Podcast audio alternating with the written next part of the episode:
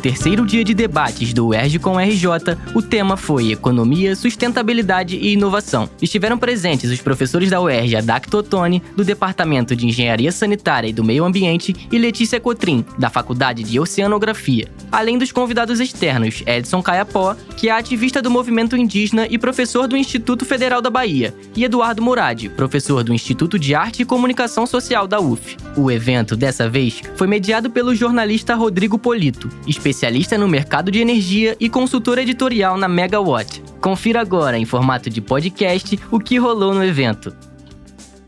Hoje abordaremos economia, sustentabilidade e inovação.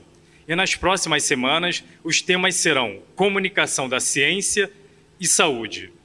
O resultado de todas essas reflexões será consolidado em uma publicação especial a ser lançada no segundo semestre deste ano. O livro será encaminhado gratuitamente às instituições públicas de ensino e pesquisa e disponibilizado no site do nosso evento, que também reúne outros conteúdos sobre os temas aqui discutidos. Este ciclo de debate é fruto de uma parceria da Diretoria de Comunicação com o Centro de Estudos Estratégicos e Desenvolvimento da UERJ e conta com o apoio da FAPERJ, Fundação Carlos Chagas Filho de Amparo à Pesquisa do Estado do Rio de Janeiro. O encontro de hoje traz a temática Economia, Sustentabilidade e Inovação e refletirá sobre a retomada de setores estratégicos do Estado, abordando desde o abastecimento de água ao consumo consciente. Como incentivar o crescimento econômico do, do Rio de Janeiro de forma sustentável? Essa e outras questões fazem parte da pauta do dia, que será debatida pelo nosso time de pesquisadores, com convidados externos e todos que nos acompanham aqui no teatro e pela transmissão ao vivo. Durante as falas, nossos orientadores distribuirão para o público presente uma ficha para encaminhamento de perguntas, e quem nos assiste remotamente poderá enviá-las pelo chat. Para iniciarmos o ERG com RJ sobre economia, sustentabilidade e inovação, chamamos ao palco a professora Letícia Cotrim.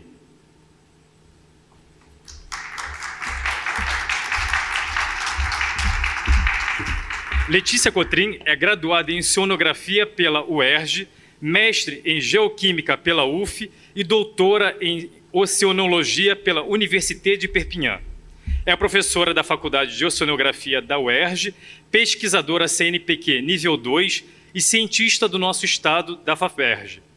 Letícia é uma das autoras do sexto relatório de avaliação do clima do IPCC da ONU, lançado em 2021, além de participar da Rede Clima, Rede Brasileira de Pesquisas sobre Mudanças Climáticas Globais. Desde 2019, integra o programa Agenda 2030 na UERJ. Chamamos também o professor Adacto Ottoni.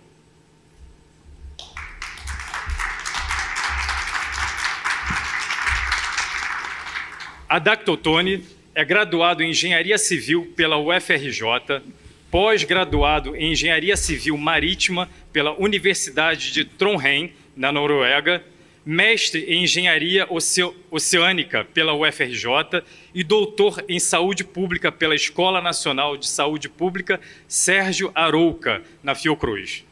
Atualmente é professor do Departamento de Engenharia Sanitária e do Meio Ambiente da Faculdade de Engenharia da UERJ e conselheiro do Clube de Engenharia. Convidamos ainda o professor Edson Caiapó,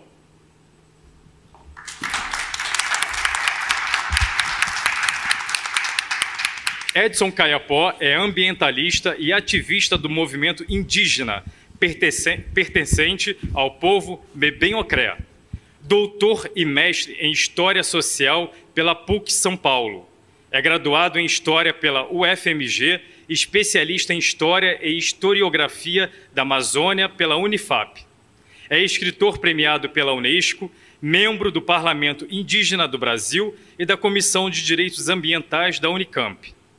Edson Caiapó é professor do Instituto Federal da Bahia e docente credenciado no programa de pós-graduação em ensino e relações étnico-raciais da Universidade Federal do Sul da Bahia.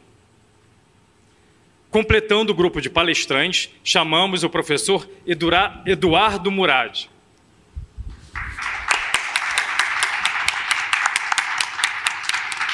Eduardo Murad é doutor e mestre em comunicação pela USP e UFRJ, publicitário pela UF e especialista em marketing pela ESPM. Professor da UF, é sócio consultor da Orgânica TID, entre outros. É mediador do podcast Desconstruindo, tendo trabalhado com sustentabilidade, empreendedorismo e desenvolvimento humano nos últimos 20 anos. E para comandar esse nosso encontro temático sobre economia, sustentabilidade e inovação, chamamos ao palco o jornalista Rodrigo Polito. Rodrigo Polito é jornalista especializado nos mercados de energia, petróleo e gás natural, com 19 anos de experiência no setor. Foi repórter da revista Brasil Energia e do jornal Valor Econômico Atualmente é consultor editorial da Megawatt, plataforma de inteligência para o mercado de energia. Possui MBA em Economia e Gestão em Energia pela COPEAD UFRJ. Pós-graduação em Engenharia de Petróleo. É mestrado, é mestrando em Políticas Públicas, Estratégia e Desenvolvimento pelo Instituto de Economia da UFRJ. Seguimos agora com a condução, condução do nosso mediador, um, de, um ótimo debate a todos. Passo a palavra ao jornalista Rodrigo Polito. É com você, Rodrigo. Obrigado, André. Obrigado a todos nos assistindo. Obrigado à audiência aqui, à audiência virtual, no modelo híbrido, que é uma tendência agora, depois da pandemia. É, primeiro, eu queria agradecer o convite para eu estar aqui também, agradecer a Eneida e toda a equipe da UERJ é, ressaltar a importância desse evento como um todo, todos os, os, dias, né? E também, especificamente esse, nosso dia de hoje, com um tema importantíssimo. Me interessa muito por ser jornalista, como especialista de energia, como estudante. Eu acho que a gente pode trazer muitos conhecimentos nesse bate-papo aqui hoje.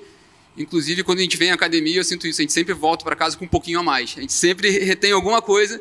Então, é, espero que a gente tenha essa oportunidade aqui também. Por falar em economia, sustentabilidade e inovação, é, é um tema muito, muito crítico, né, por diversas dimensões.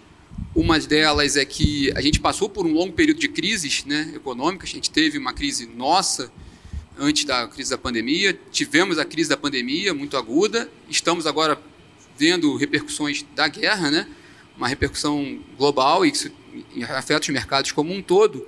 E como a gente pensar em retomada econômica no Brasil hoje, considerando um novo cenário completamente diferente, como as coisas vão mudando rapidamente por causa das questões de emissões de carbono. Há uma cobrança das entidades e da sociedade como um todo muito mais esclarecida e, mais, que exige cada vez mais posicionamento de governos e, e empresas nesse sentido, e também com uma indústria que está inovando muito. Né? É, a gente tem visto uma, uma digitalização da indústria, é, uma automação muito grande, investimentos de, de países potências enorme em tecnologia e paralelo a isso, como a gente tem ver o mercado de trabalho, que antes até da pandemia a gente havia muito problema com o futuro do trabalho, com a qualificação, né, a perda de empregos não qualificados e a necessidade de qualificação de empregos para sobreviver nesse novo cenário. Então não é pouca coisa que tem que ser feita, né? E a gente está com quatro nomes aqui importantes para debater isso falar um pouquinho sobre as regras do jogo aqui. É, cada palestrante vai ter 15 minutos de, de palestra, né, de apresentação. Eu vou monitorar aqui, né, vou levantar o cartãozinho. Ó, gente, tem mais cinco minutinhos para vocês poderem ficar à vontade. Depois da apresentação dos quatro, a gente abre para um debate com a participação do público, os, que, os presentes e os que estão nos assistindo também. E a ideia é essa, a gente depois trocar figurinhas sobre o que for colocado aqui. Eu vou começar pela Letícia com a sua apresentação. Obrigado. É, boa tarde, boa tarde a todo mundo. É, um, é, um, é uma honra, um prazer estar aqui, é, falar de um assunto que me é, que me é caro, né? falar sobre ambiente e sustentabilidade. Eu, eu, eu vou começar a falar um pouco aqui, é, vou puxar a brasa para minha sardinha como professora de oceanografia, né? falar de clima e oceano e por que, que é importante falar do oceano no estado do Rio de Janeiro. Né? A gente tem que lembrar, é, o Brasil já tem um litoral gigante, o estado do Rio de Janeiro tem quase 700 quilômetros de linha de costa, se a gente for pensar de Paraty até Itabapoana, lá em cima, na, na, é, na fronteira com o Estado do Espírito Santo, e é, assim como o Brasil inteiro e outros países, a gente tem à nossa frente o mar que não termina onde a linha até onde a vista alcança e onde quebra a onda da praia.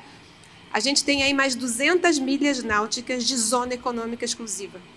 Então, uma milha náutica, 1,8 quilômetros. Então, vocês façam a conta aí, dá 360 e tantos quilômetros para dentro, né? Cabem, acho que cabem dois estados do Rio de Janeiro quase. Se a gente fosse botar um estado do Rio de Janeiro boiando em cima do mar. Então, a gente tem que pensar né, no valor é, histórico, no valor comercial, a economia do mar, transporte, é, geração de energia, comércio, transporte de pessoas, biodiversidade, os serviços que o oceano presta de é, é, absorver uma boa parte do, do calor que é provocado pelo excesso dos gases de efeito estufa na atmosfera, absorver parte desses gases de efeito estufa na atmosfera, o CO2, e é por isso que o oceano está ficando ácido, mas eu não vou falar de química hoje, eu prometo. É, ninguém gosta. Então, essa economia do oceano toda movimenta aí, por ano no mundo inteiro algo da ordem de trilhões de dólares. Se o oceano global sem fronteira fosse um país, estaria no G7. Tá? Alguém ia ter que sair do G7 atual. Né? E aqui no estado do Rio de Janeiro não é diferente. É, a gente sabe, a gente tem uma economia baseada, a gente tem é, o, o, oceano é importante por causa do ciclo da água no planeta, é, de evaporação e precipitação. 97% da água no estado líquido do planeta está no oceano. É água salgada, mas é, ela, ela circula, né? Ela circula no oceano, circula entre o oceano e a atmosfera. Então a gente não pode, é, não pode esquecer. E esses motivos todos aí que eu falei, né? para não, não me perder aqui, senão eu fico falando só disso, né, a gente sabe que a gente vai ter que se adaptar porque as mudanças climáticas já estão acontecendo. Não é uma coisa para amanhã, não. E o oceano já mudou.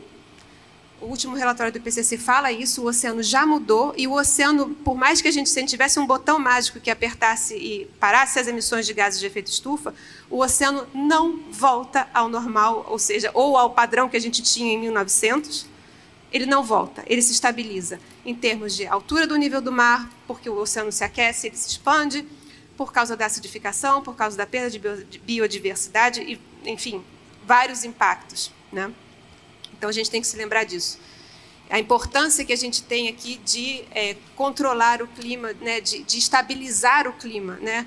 Então, é, esse aqui é uma coisa, isso aqui é importante. Né? E sabendo que essa mudança dependendo da gente, continuará ou não, é muito importante a gente conhecer o oceano, entender como o oceano funciona.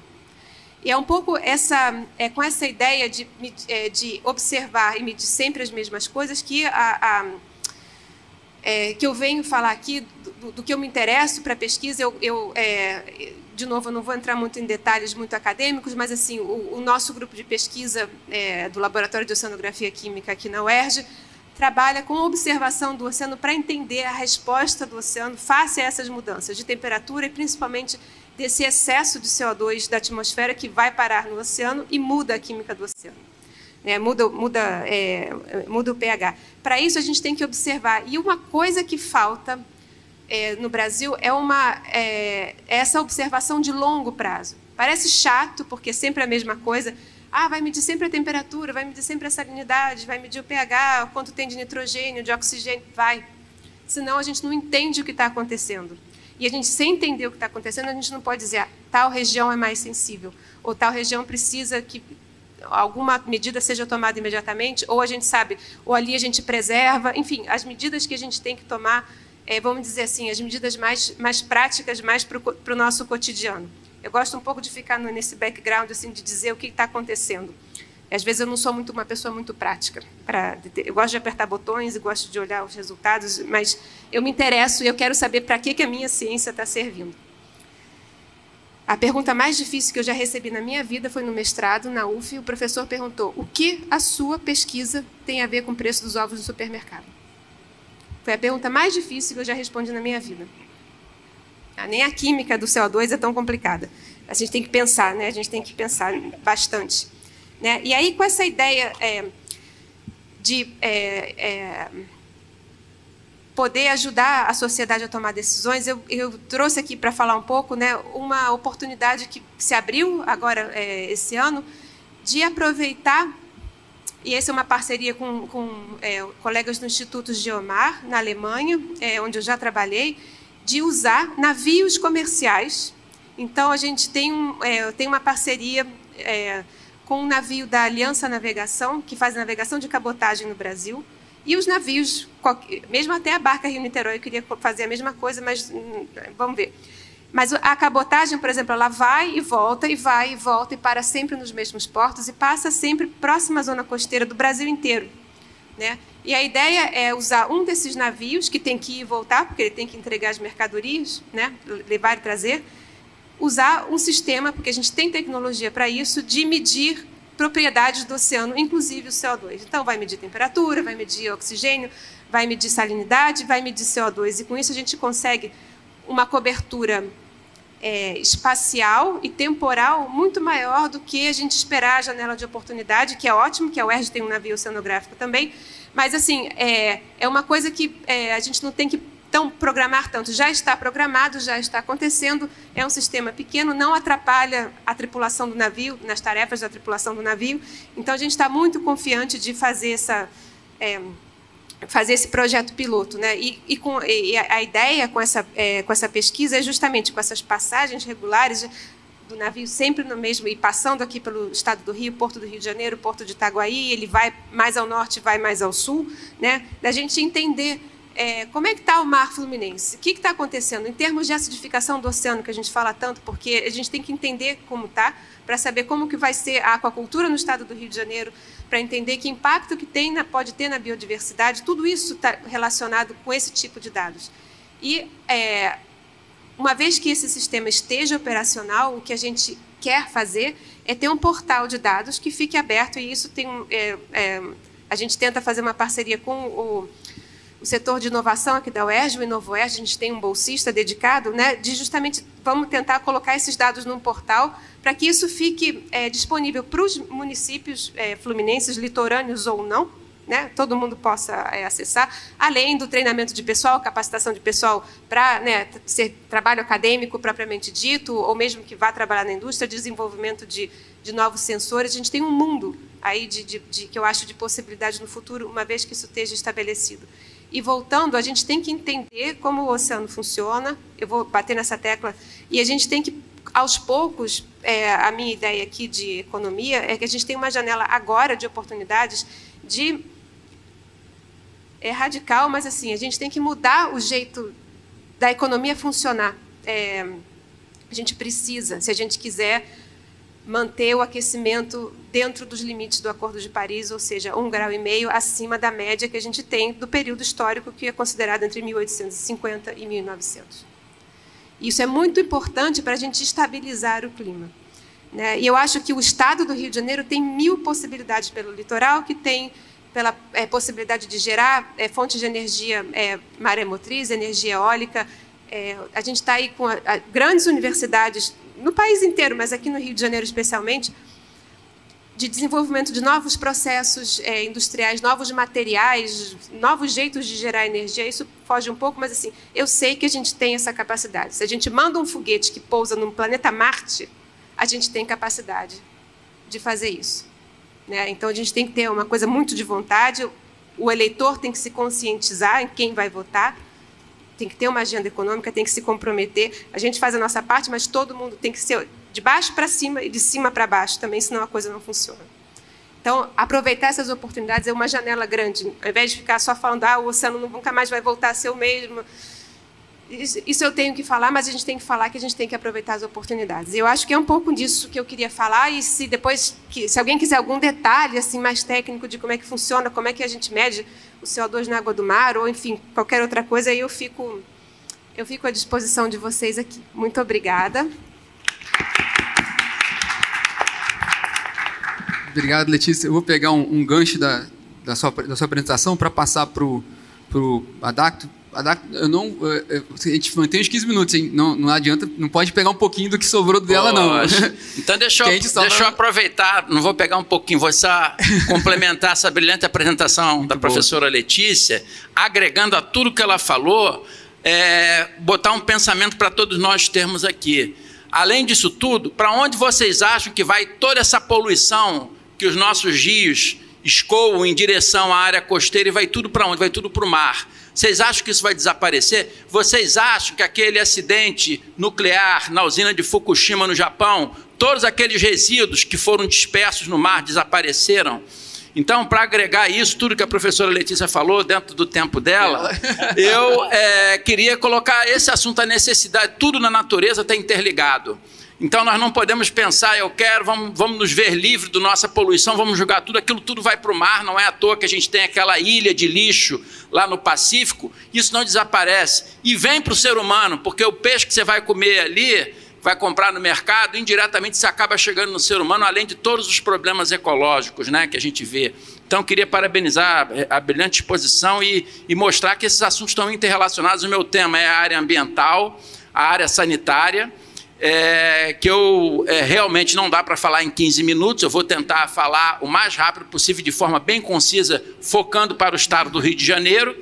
Mas é, eu queria já começar falando já, já na passa, solução. Já vou passar, já começo a contar então. Pode contar. Então vou começar então. Então eu vou começar falando da solução para os problemas ambientais do estado. A solução, gente, é simples assim. Às vezes a gente vê tanto problema ambiental, sanitário, mortandade de peixes, problema de doenças, pandemias. E a gente pensa, será que tem solução? Tem solução, gente. É simples. Sabe qual é a solução? Como foi dito pelo professor Rodrigo aí, é a sustentabilidade ambiental, é o que eu tenho divulgado com meus alunos, é o que eu tenho divulgado para o Ministério Público, que eu tenho assessorado com um projeto de extensão aqui da UERJ, Ministério Público. Nós temos que buscar soluções sustentáveis. Então, a solução sustentável não é uma solução cara. Então, as políticas públicas e as soluções técnicas, e nós formamos aqui técnicos na UERJ, engenheiros, oceanógrafos, geógrafos, uma série de profissionais, elas têm que seguir o tripé da sustentabilidade. Então, são soluções, são políticas públicas que vão proteger o meio ambiente, que a gente depende do meio ambiente para a nossa sobrevivência tem que ter viabilidade econômica, não pode ser solução faraônica, não pode ser um elefante branco, senão não é sustentável. Muita gente fala solução sustentável é muito legal, mas é muito caro. O cara não sabe o que é solução sustentável. Solução sustentável não pode ser cara. Então, justamente o mal político jamais vai querer uma solução sustentável, porque ele quer saber de roubar. Ele quer saber obra cara. Ninguém está preocupado. O mal político não quer resolver o problema. Eu quero resolver o problema. Então, eu quero apresentar para vocês a solução para o problema ambiental e sanitário do Brasil e do estado do Rio de Janeiro, que os problemas são similares. Então, tem que ter viabilidade econômica também. E, além disso, não menos importante, a viabilidade social. As políticas públicas, as soluções técnicas tem que melhorar a vida das pessoas, tem que gerar emprego, tem que melhorar a saúde, tem que melhorar o lazer da população, tem que gerar uma melhoria das condições de vida, senão não é sustentável. Gente, não existe sustentabilidade ambiental com miséria. Tá certo? Enquanto você vê gente como a gente morando embaixo da ponte, comendo lixo, você não posso garantir que aquele, aquela cidade não tem sustentabilidade ambiental.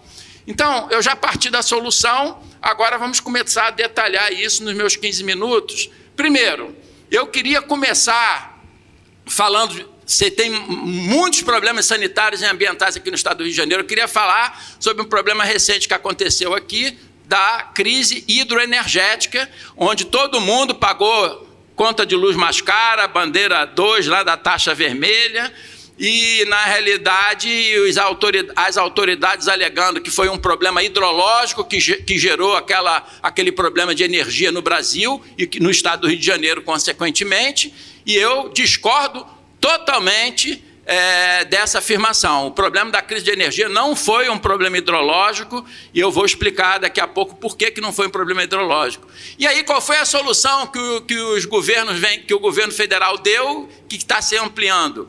É, para o Brasil inteiro e para, para os estados é investir nas termoelétricas. E aí vamos para o estado do Rio de Janeiro, onde, é, inclusive agora, é, professora Guiberto, está sendo discutido, me parece, lá na SECA, é, é, essa termoelétrica flutuante na Baía de Sepetiba.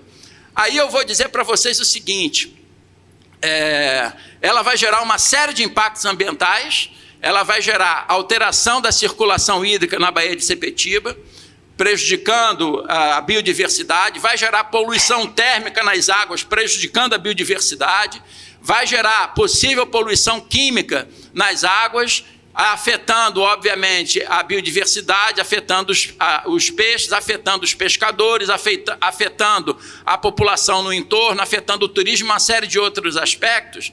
E aí eu tive num evento na semana passada aqui na UERJ e uma pessoa fez uma apresentação sobre isso, dizendo que vão ser gastos 5 bilhões de reais para implantar essas usinas termoelétricas flutuantes na Baía de Sepetiba, que fica aqui no estado, aqui na cidade do Rio de Janeiro. Então, gente, eu, inclusive, falei e digo isso: com a metade desse dinheiro, nós resolveríamos a crise energética, hidroenergética no Brasil. Você, como é, com a metade desse, sabe como é que você vai resolver? Simplesmente a causa da crise hidroenergética não é problema hidrológico. Aqui no Brasil, na região sudeste, chove mais de 1.300, 1.500 milímetros por ano. O que, você, o que acontece você pode ter um ano que chova um pouco menos, outro ano que chova um pouco mais, mas na realidade chove muito. Então, não é justificativa para você estar nesse nível de água dos reservatórios. Por que, que o nível da água dos reservatórios das hidrelétricas estão baixo? Porque a bacia hidrográfica dessas barragens está doente toda desmatada. E quais são os dois principais rios do Brasil, onde estão as principais hidrelétricas que geram energia elétrica para o Brasil quase inteiro? É o Rio Paraná e o Rio Paraíba do Sul. A, a grande parte de hidrelétricas estão ali. Ali, os dois rios estão totalmente desmatados. Então, se você pegar esses 5 bilhões de reais que querem investir para arrebentar com a, com a Baía de Sepetiba, prejudicar a população, você cancelar esse investimento, investir a metade desse valor, você consegue fazer uma recuperação ambiental. Basicamente é o reflorestamento da bacia. Uma área com floresta, ela segura 80% da chuva e infiltra. Então, ao fazer isso, você reduz as inundações e segura aquela água na bacia a chuva não cai igualmente o ano inteiro. Por que, que nós tivemos uma crise hidroenergética? Porque no período de estiagem, quem alimenta o rio é a água subterrânea e ela não está sendo recarregada porque não tem mais a floresta. Deu para vocês entenderem que o problema não é falta de chuva, foi um ano que choveu menos, mas o que acontece no Brasil hoje em dia é que quando chove, você tem tragédias com calamidade pública, porque você aumenta o escoamento superficial, aumenta a poluição pela erosão do rio, poluição de origem difusa, o rio transborda, é o caos. E essa água vai embora para o mar. Então, eu quero dizer para vocês, já nesse primeiro tópico, que afeta, que é um problema que afeta enormemente o cidadão brasileiro e o cidadão fluminense, que não é investindo nesse tipo de obra impactante que você vai resolver obra sem sustentabilidade ambiental. Nós, técnicos, os nossos políticos, têm que buscar soluções sustentáveis. Um outro tópico importante foi o que aconteceu recentemente aqui no Rio de Janeiro com a geosmina, na captação de água do Guandu, que afeta toda a região metropolitana do Rio de Janeiro e é, o órgão ambiental do Estado quer resolver o problema da geosmina, que é decorrente da Lagoa do Guandu, onde há muita proliferação de algas, cianobactérias, cianotoxinas, e, consequentemente, o 2MIB e a geosmina. O Estado está querendo resolver o problema botando estação de tratamento de rio nos rios queimados e Ipiranga, julgando produto químico no rio, que é o sulfato de alumínio. E para quem não sabe, o alumínio ele causa o Alzheimer, causa problemas neurológicos, problemas renais, intoxicação, e a solução que o órgão ambiental quer dar é jogar alumínio dentro do rio. Isso vai aumentar possivelmente a concentração de alumínio dissolvido na água bruta que a SEDAI capta, e a SEDAI hoje entrega água com alumínio, água tratada dentro dos limites, mais próximo do limite que a padrão de potabilidade exige. Então, eu não posso aceitar uma solução técnica onde já se gastou mais de 100 milhões, vai se gastar 130 milhões, para piorar a situação do manancial, esse alumínio pode se bioacumular na cadeia alimentar, ser é, é, ingerido pelos pescadores e os moradores da Lagoa do Guandu, ser vendido e outras pessoas consumirem. Então, a solução sustentável, para exemplificar para vocês, se você quer despoluir rapidamente o rio, é fazer o desvio desse rio logo depois da área urbana de Queimados em Nova Iguaçu, encaminhar para um processo de tratamento biológico sem usar química e devolver essa água de novo para o rio. Você não vai gerar nenhum problema ambiental e você vai reduzir a poluição rapidamente com uma barragem flutuante, não é com o TR que inclusive vai agravar a inundação. A minha sugestão é uma barragem basculante em época de enchente ela tomba para deixar a enchente passar e depois você fecha. É uma solução tecnológica muito mais barata do que o Estado quer fazer e que não vai gerar, é, não vai se jogar alumínio no rio. Agora, a gente sabe que a solução sustentável, a solução definitiva é fazer o saneamento nessas cidades. É somente para exemplificar para vocês como o assunto vem sendo mal é, colocado é, aqui. Obviamente, a crise hídrica, como é que eu vou resolver a crise hídrica para dar segurança ao abastecimento de água da população? Gente, não tem nenhuma solução faraônica, metafísica. É fazer reflorestamento, é fazer obras de recarga artificial, que o reflorestamento demora vários anos para florescer,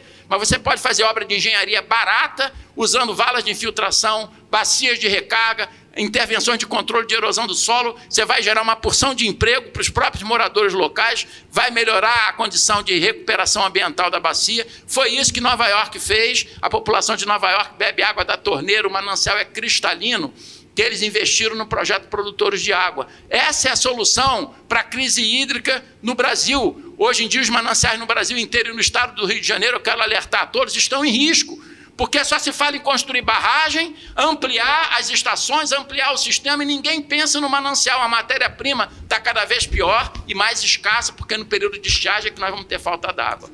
Faltam cinco minutos. Então, é, é, o outro ponto que eu queria alertar nos meus cinco minutos que faltam é falar um pouquinho das soluções de saneamento. Como é que as, inclusive com o marco regulatório do saneamento, como é que as concessionárias, hoje em dia, é, vão resolver o problema de saneamento de esgoto? É tratando esgoto, julgando o louro do tratamento em aterro sanitário e o esgoto tratado eles jogam no rio. É assim que se faz no Brasil, quase no Brasil inteiro. E, e, a solução sustentável não é essa. Não vou dizer que é uma solução errada, estão nos livros. Mas se a gente quer realmente recuperar os nossos mananciais, os nossos corpos hídricos, Vamos buscar soluções sustentáveis. Se eu posso aproveitar o lodo de esgoto da minha estação de tratamento e transformar em biogás e composto orgânico, gerando energia e ajudando a revitalizar áreas degradadas, por que não fazê-lo? Se eu vou, se eu vou pegar um esgoto tratado, em vez de jogar no rio, sobrecarregar no rio, eu não posso é, regar jardim público com esgoto tratado, que é cheio de nutrientes, esgoto sanitário, ao invés de descarregar no rio. Isso se chama política pública que é praticamente inexistente, quase não, nós não temos no Brasil. E esse é o caminho. É muito mais barato, vai gerar muito mais emprego e o saneamento de esgoto, ao invés de poluir o rio, ele vai contribuir para economizar água potável, que você vai fazer reuso e recuperar solos degradados. O saneamento dos resíduos sólidos é a mesma coisa. Hoje em dia, aqui no Rio de Janeiro, vocês sabem quanto que o Rio de Janeiro descarrega por dia no aterro de seropédico, no aterro sanitário? 10 mil toneladas, professor. 10 mil toneladas. Não é 10, não, 10 mil por dia. E a gente fala em, em reciclagem, se recicla ali menos de 10%. Então, 50% do lixo de uma cidade é o lixo úmido, onde estão os, os restos de comida, o resto de comida da minha casa, a casa de cada um de vocês, vai para o aterro sanitário. E a gente podia estar aproveitando isso numa usina de compostagem para gerar composto orgânico e baratear o reflorestamento. Então você deixa de descartar aumenta a vida útil do aterro, nós podemos aproveitar quase tudo dos nossos resíduos sólidos. Mas, infelizmente, hoje em dia, no Brasil, no estado do Rio de Janeiro, quase tudo vai para aterro quando é sanitário. Então, é, para mostrar para vocês que tem solução e não é solução mais cara. Está faltando vontade política. E, por último, eu não podia deixar de falar na recuperação dos principais corpos hídricos do estado do Rio de Janeiro. Os nossos rios, as nossas lagoas, as nossas lagoas costeiras, as nossas baías, as nossas praias.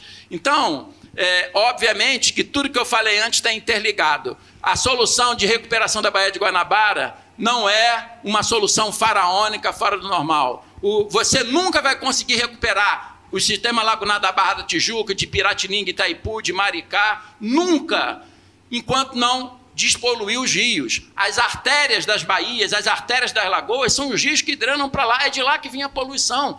Então, o que nós temos que fazer para revitalizar esses corpos hídricos e dar uma balneabilidade segura para as nossas praias é investir na recuperação ambiental da bacia hidrográfica, como eu falei, é investir num saneamento sustentável, como eu falei o governo do estado tem que melhorar os investimentos no INEA, que é o órgão de fiscalização ambiental, é o órgão ambiental, para contratar mais gente, botar mais laboratórios, ter um monitoramento ambiental mais representativo, porque esse monitoramento hoje é deficiente. Então, não é o governo do estado que tem que resolver os problemas ambientais de poluição, é quem polui. Cabe ao governo do estado monitorar bem os nossos rios, ou, é, é, licenciar e fiscalizar bem os empreendimentos, que hoje em dia isso não acontece. Tem muito empreendimento licenciado que pode estar gerando impacto ambiental, porque você não bota sensor nas estações de tratamento para controlar 24 horas por dia. Esse é um dos gargalos, existem vários outros. Então, é simples assim: é investir no licenciamento e fiscalização, investir no monitoramento, e com isso você obrigar quem polui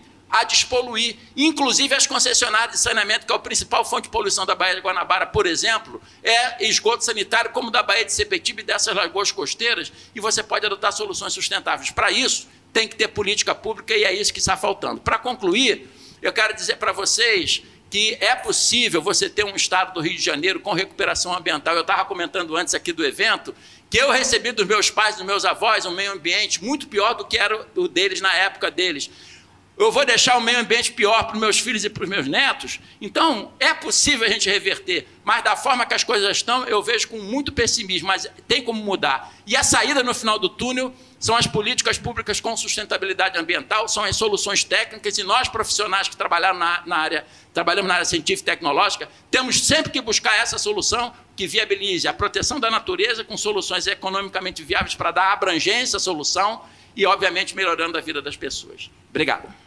Oh, obrigado. 15 minutos. Foi excelente, perfeito. Muito rápido. Tá perfeito.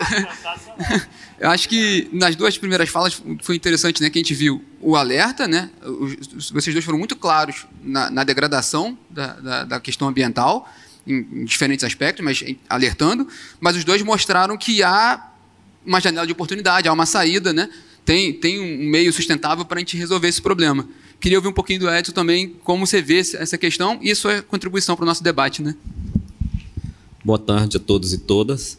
Eu quero, assim, agradecer à comissão organizadora desse evento né, por, pelo convite para eu estar aqui. Eu sou do Amapá, da fronteira com a Guiana Francesa, Suriname, e estou morando na, em Porto Seguro, na Bahia. Né? E, e trabalho com formação de professores indígenas, né? sou é, do povo Membengocré, é, conhecido como povo caiapó. E, e assim, eu queria começar a minha fala lembrando de um episódio da década da, do início ali da década de 1980, né, quando a parte da, da usina nuclear de Angra dos Reis desabou, né, e deu um prejuízo muito grande.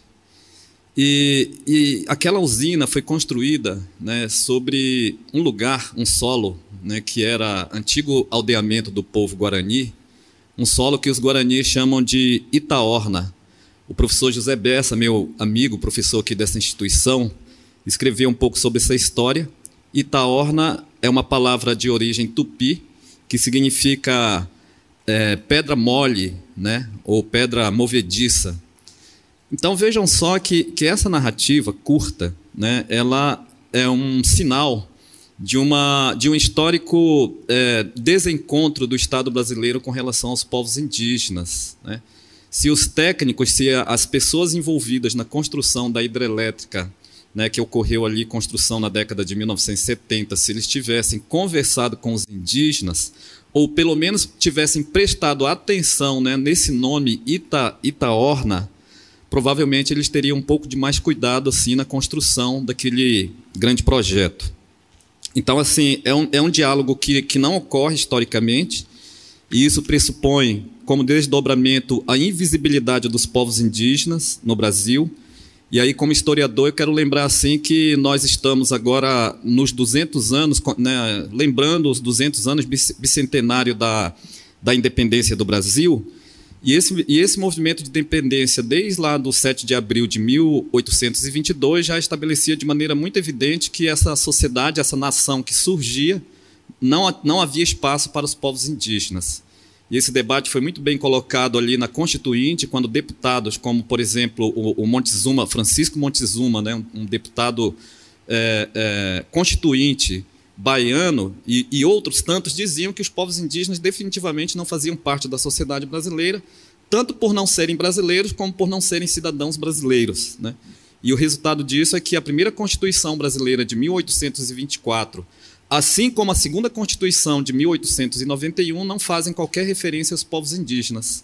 O século XIX, então, trabalhava com a perspectiva de que o extermínio era inevitável Inclusive, os grandes pensadores da época, como Francisco Van Hagen, o mais respeitado membro do Instituto Histórico e Geográfico Brasileiro, dizia que a extinção dos povos indígenas aconteceria não pela maldade colonizadora, mas sim pela incapacidade dos povos indígenas acompanharem o progresso nacional. Então, nós vemos é uma história é, é, assim de, de muita violência, de não diálogo do Estado brasileiro com os saberes milenarmente construídos pelo, pelos povos indígenas. E aí nós temos, então, uma situação de, de pandemia agora, né? estou me reportando à, à Covid-19. Para os povos indígenas foi lastimável, perdemos assim grandes lideranças espirituais, perdemos grandes lideranças políticas. É, né, o, a, o, resultado final, existe um site chamado Emergência Indígena, organizado pela, pela Articulação dos Povos Indígenas do Brasil, que está acompanhando dia a dia né, toda a, a movimentação da pandemia entre os indígenas. Então, hoje o número é de contaminados é 71.528 pessoas indígenas contaminadas.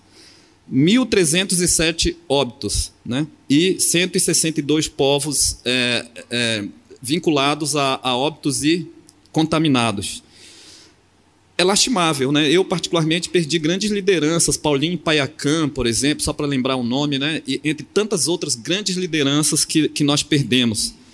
Só que, assim, é, o Messi Gomes, né, que é professor na, aqui na Federal do Rio, antropólogo, ele nos informa que é, esse tipo de problemas de, de, saúde entre os indígenas não é novidade. E nós sabemos disso, obviamente, do ponto de vista prático. Então, o Messi Gomes chama de epidemias programadas contra os povos indígenas, né, quando, desde o século XVI, os colonizadores presenteavam os indígenas com roupas contaminadas, alimentos contaminados e cobertores contaminados, e o resultado era a morte de povos inteiros e aldeias inteiras Coisas que aconteceu até recentemente. O Darcy Ribeiro escreveu um livro chamado O Irá Sai à Procura de Deus. E nesse livro ele relata uma história, por exemplo, no Maranhão, né, que afetou o povo urubu, capu, né, que quase exterminou aquele povo no, no final do século XIX e início do, é, do século XX. Né? Então, para os povos indígenas, né, problemas de saúde não exatamente é, pandemia, mas algo parecido, né, que seria uma pandemia para os povos indígenas, que é, na verdade, uma são, são epidemias, na verdade, é regra. Para os povos indígenas, tem sido, sido regras históricas. Obviamente que essa pandemia do Covid-19, para nós, foi muito mais violenta. Né? Ah, e aí, juntando com uma outra questão, que é a seguinte: eu estava lendo uma, um artigo da revista Ciência do Meio Ambiente Total, é uma revista internacional. O número, a, o, o número referente ao mês de maio de 2021 é, faz uma, um, um debate, né, um estudo, demonstrando a relação, as prováveis relações entre as mudanças climáticas e o Covid-19. Né?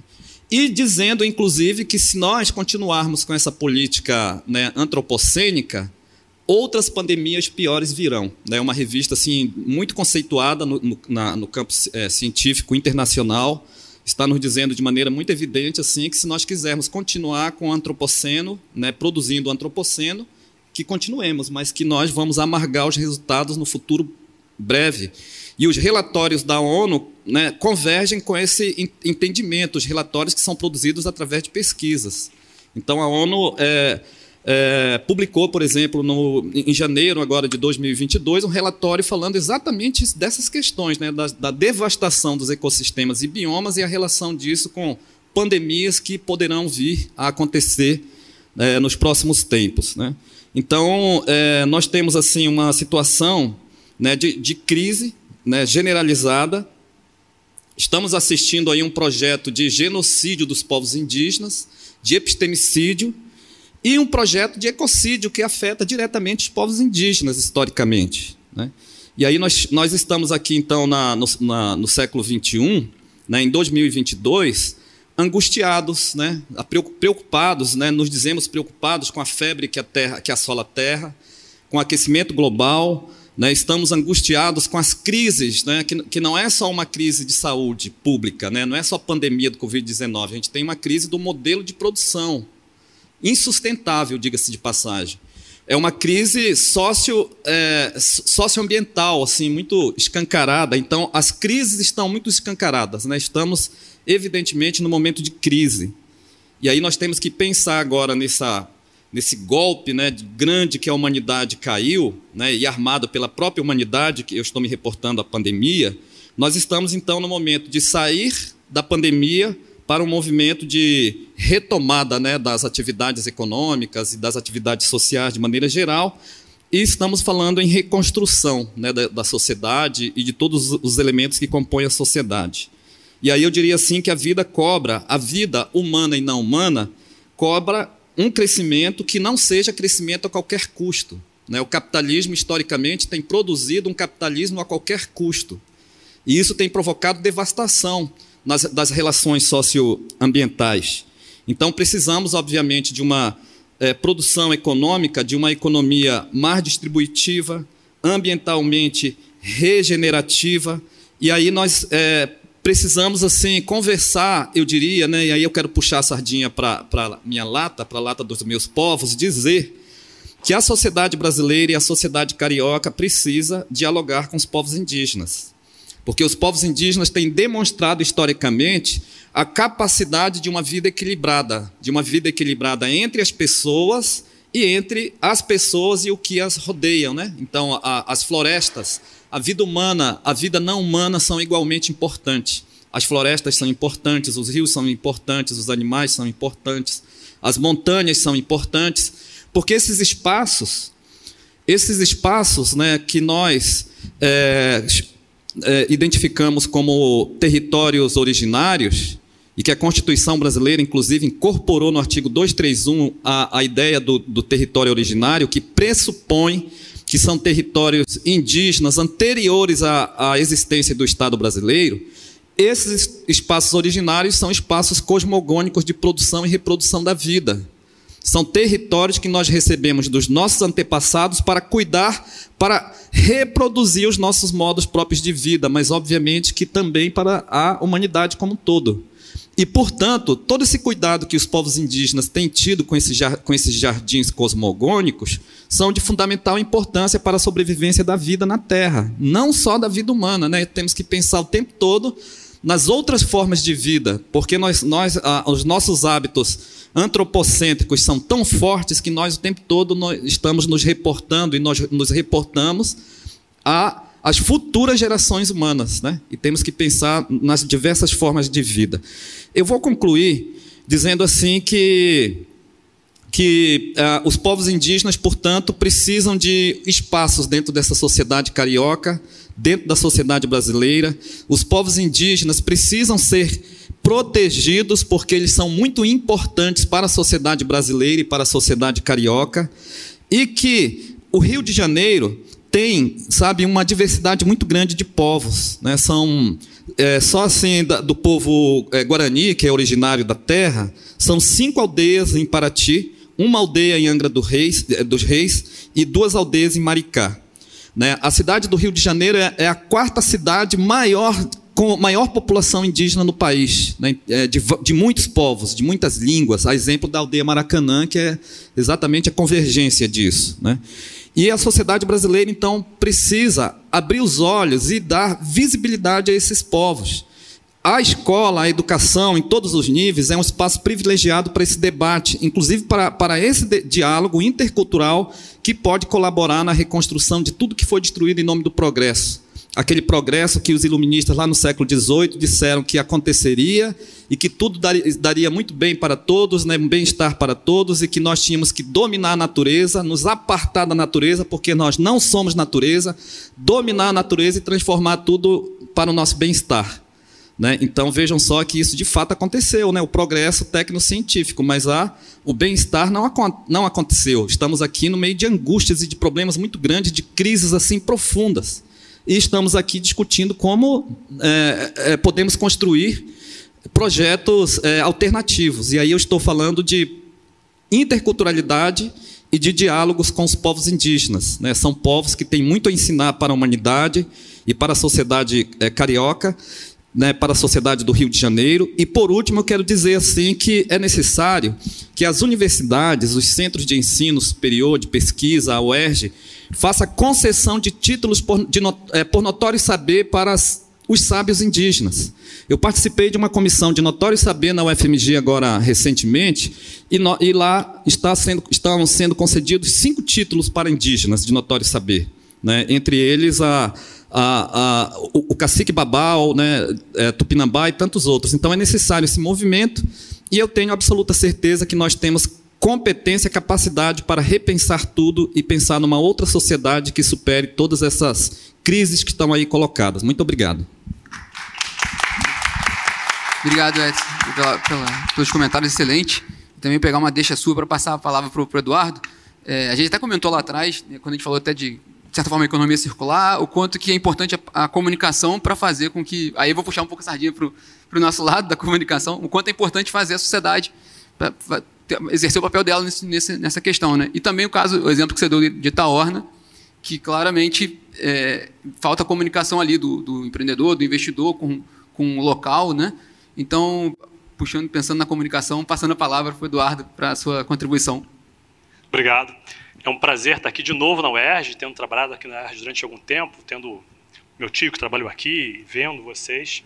Eu fico me perguntando o que, eu vou dizer nesse momento, depois de três falas impactantes e que são necessárias, mas que também me surpreendem mais uma vez. Eu comecei a trabalhar com sustentabilidade há 22 anos atrás. Os temas que aqui estão postos, claro que com dados, informações distintas, já estavam lá. E como é que com os dados que já estavam lá, com os debates que já estavam lá, 22 anos depois, a gente ainda está tendo que retomar esses pontos. A gente está tendo que retomar esses pontos para fazer um debate, talvez, tão complexo por ser básico. Por que a gente não tem um pensamento sistêmico? E eu fiquei me perguntando no título da mesa de hoje, eu perguntei, inovação para quem? Inovação para quê? E o que, que a gente está chamando de inovação? Se você perguntar para a maioria das pessoas que estão assistindo a gente de casa, eles talvez digam que inovação é colocar mais software, é colocar metaverso. Mas é só isso que é inovação? Aí fui procurar, já que você falou da ONU também, que, que a ONU estava dizendo atualmente sobre isso, e ela está colocando uma coisa muito interessante, que não é desde hoje, né? São novos conhecimentos e soluções para melhorar as condições de vida de todas as cidades e comunidades. Portanto, de todas as pessoas ou todas as formas de vida, como você colocou de maneira brilhante. Tá, mas e aí? Onde é que está o problema? É como a gente olha e o que a gente percebe dos dados e fatos. E tem uma questão nossa, minha e do nosso amigo uh, Polito, que tem a ver com que a gente vem vendo nos últimos anos acontecendo de maneira intensa, mas não começou com as redes sociais, que é da desinformação. E a desinformação ela não passa só por alguém que compartilhou alguma coisa, tendo ou não intenção. Passa também, por exemplo, em você não dar transparência pública às coisas, você lacrar as informações por 100 anos, você não, não dar sistemas ou ter políticas claras de acesso ou de incentivo ao que as instituições públicas como um todo, não só instituições de ensino como a UERJ ou a UF, de onde eu venho, produzem. É você não ter dados estatísticos que permitam, por exemplo, saber com clareza a saúde da mulher e entender e debater de maneira clara também, como vocês disseram, a questão da saúde da mulher e dizer como é que são os processos de atendimento ao que já existe, por exemplo, não estou sendo a favor ou contra aqui, apesar de ter uma opinião, mas não é esse o ponto, sobre o aborto, eu simplesmente demonizo por uma vertente ideológica X, mas qual é o dado e o fato real? Qual é o desdobramento humano, social, econômico dessas situações? Então, sem ter informação legítima e auditada, aferida não adianta. Tudo que a gente está dizendo aqui passa pela perspectiva do indivíduo. Vocês me fizeram lembrar duas coisas, tanto sua fala, professor, quanto os comentários dos nossos colegas. Eu venho de uma família que, de um dos lados, tem fazenda produtora de cacau há quase 100 anos. E o cacau é um, uma árvore que está dentro da Mata Atlântica. Ele coexiste, não é de lá, naturalmente, já foi posto lá, mas assim, ele existe de maneira orgânica. Não dá para se pensar esse plantio sem ter a mata em volta. Não existe, é impossível. Ele não sobrevive naquele, naquela situação. Ou seja, já existia ali um pensamento de coexistência, de trabalhar em conjunto, de potencializar as oportunidades que existiam ali. E você vê como que a falta de uma política pública, há dezenas de anos atrás, já que o Brasil era um dos principais produtores desse ouro negro, que era, não era o petróleo, era o cacau naquele momento, a gente hoje não tem representatividade nenhuma. Porque as pragas foram acontecendo, os investimentos em pesquisa foram deixando de existir, e nós temos uma Embrapa, que é uma instituição brilhante, referência no mundo, mas sem poder de atuação, falta de política pública. Você pegou o exemplo que eu ia dizer, é claro que você ia colocar, de Nova York, e você tem uma lógica que permite uma atração turística, não só para a cidade, mas para todo o estado, inclusive com a cidade que é a origem dessa água, que é fora do estado. Você tem toda uma cadeia de produção que é economicamente inteligente e viável para que você tenha água potável na ponta. E, de novo, é um pensamento sistêmico. Né? Então, o que eu vejo, de uma forma geral, em tudo que foi dito aqui é a gente tem um pensamento sistêmico, a gente consegue olhar qual é o impacto do que eu, indivíduo comum, não só da grande empresa, faço na hora que eu consumo. Porque quando a gente escolhe um produto ou um serviço, eu estou escolhendo os valores que aquela organização está fazendo. Quando eu prefiro continuar consumindo o celular, a calça, a, o carro ou a comida de uma determinada organização, eu estou desmerecendo todas as outras. estou escolhendo um conjunto de valores e formas de atuar. Então, a gente na comunicação tem um papel fundamental que é construir significado. Eu estava conversando com a professora agora há pouco. Por mais que exista uma precisão técnica um pouco maior, na hora que a gente, a gente que eu digo a ser humano, transformou o texto de aquecimento global, que dava uma sensação de urgência para mudanças climáticas, a gente ficou o sapo dentro da água que está fervendo. Né? Ah, tá tranquilo, é mudança, é cíclico, tá tudo bem. Eu posso continuar consumindo de maneira linear, produzindo de maneira linear, não tendo uma ideia de circularidade. Quando o professor colocou o exemplo específico né, dos subprodutos que saem da, do tratamento de esgoto, se você considerar que a cidade do Rio de Janeiro, veja, uma das cidades mais importantes do país, ainda tem sumidouros na cidade, não, é, não tem esgoto em toda a cidade do Rio de Janeiro, até duas décadas atrás chegava até Madureira, um centro comercial importante. Hoje expandiu um pouquinho mais a brincadeira. Se tirar das outras cidades, Varriçai, uma das últimas cidades do Rio de Janeiro, do estado do Rio, como é que vai ser isso? Então, se eu não tenho um pensamento sistêmico, eu não consigo entender quais os efeitos do meu consumo, da minha atuação, do meu voto, do que eu escolho acreditar. Porque na hora que eu chego, e chega para mim uma informação que me diz que não, ah, Baía de Guanabara está um espetáculo, cheio de golfinho, maravilhoso. De onde veio essa informação? Quem disse isso? Com que conjunto de interesses? E estando, como é que a gente mantém? Se eu não me questiono, só aceito aquilo porque atende ao meu viés neurológico, no viés de confirmação, que é um processo cognitivo, eu não estou dando espaço para o contraditório, para o diálogo e para ouvir outras percepções, outros caminhos. E você me fez lembrar, professor? Ah, eu, com 18 anos, fui ao Pantanal pra, uh, e tive a oportunidade, pegando o trem, que é chamado Trem da Morte, né, que é do, até a Colômbia, de conhecer um, uns, alguns índios da tribo terena. E fomos até, fomos convidados e fomos, passamos uma noite lá. E lá atrás, gente, estou falando há 31 anos atrás, a percepção de que a criança, naquele grupo social, naquela perspectiva cultural, não era só daquele pai e mãe biológicos, eram da comunidade, a comunidade co-criava. A gente ficou com uma, um casal que, inclusive, estavam criando um filho de uma outra família, que até tinha uma condição não tão interessante, os filhos deles já eram grandes, e era filho deles, era filho da comunidade. Então, o que acontece com aquela criança impacta toda a comunidade, naquele grupo específico. Se eu estiver falando uma besteira, por favor, me corrija. A gente não faz isso. A gente sai da porta da nossa casa joga lixo no chão porque o problema é do síndico. A gente sai do prédio, joga lixo no chão porque acha. E eu estou falando lixo usando o termo errado, né, professor? Eu jogo um resíduo do meu consumo e não me preocupo com o problema do outro. E chego a ponto, não deu pessoalmente, dizer: não, mas se não fizer isso, como é que o lixeiro vai ter emprego? Eu disse, hein? Como assim?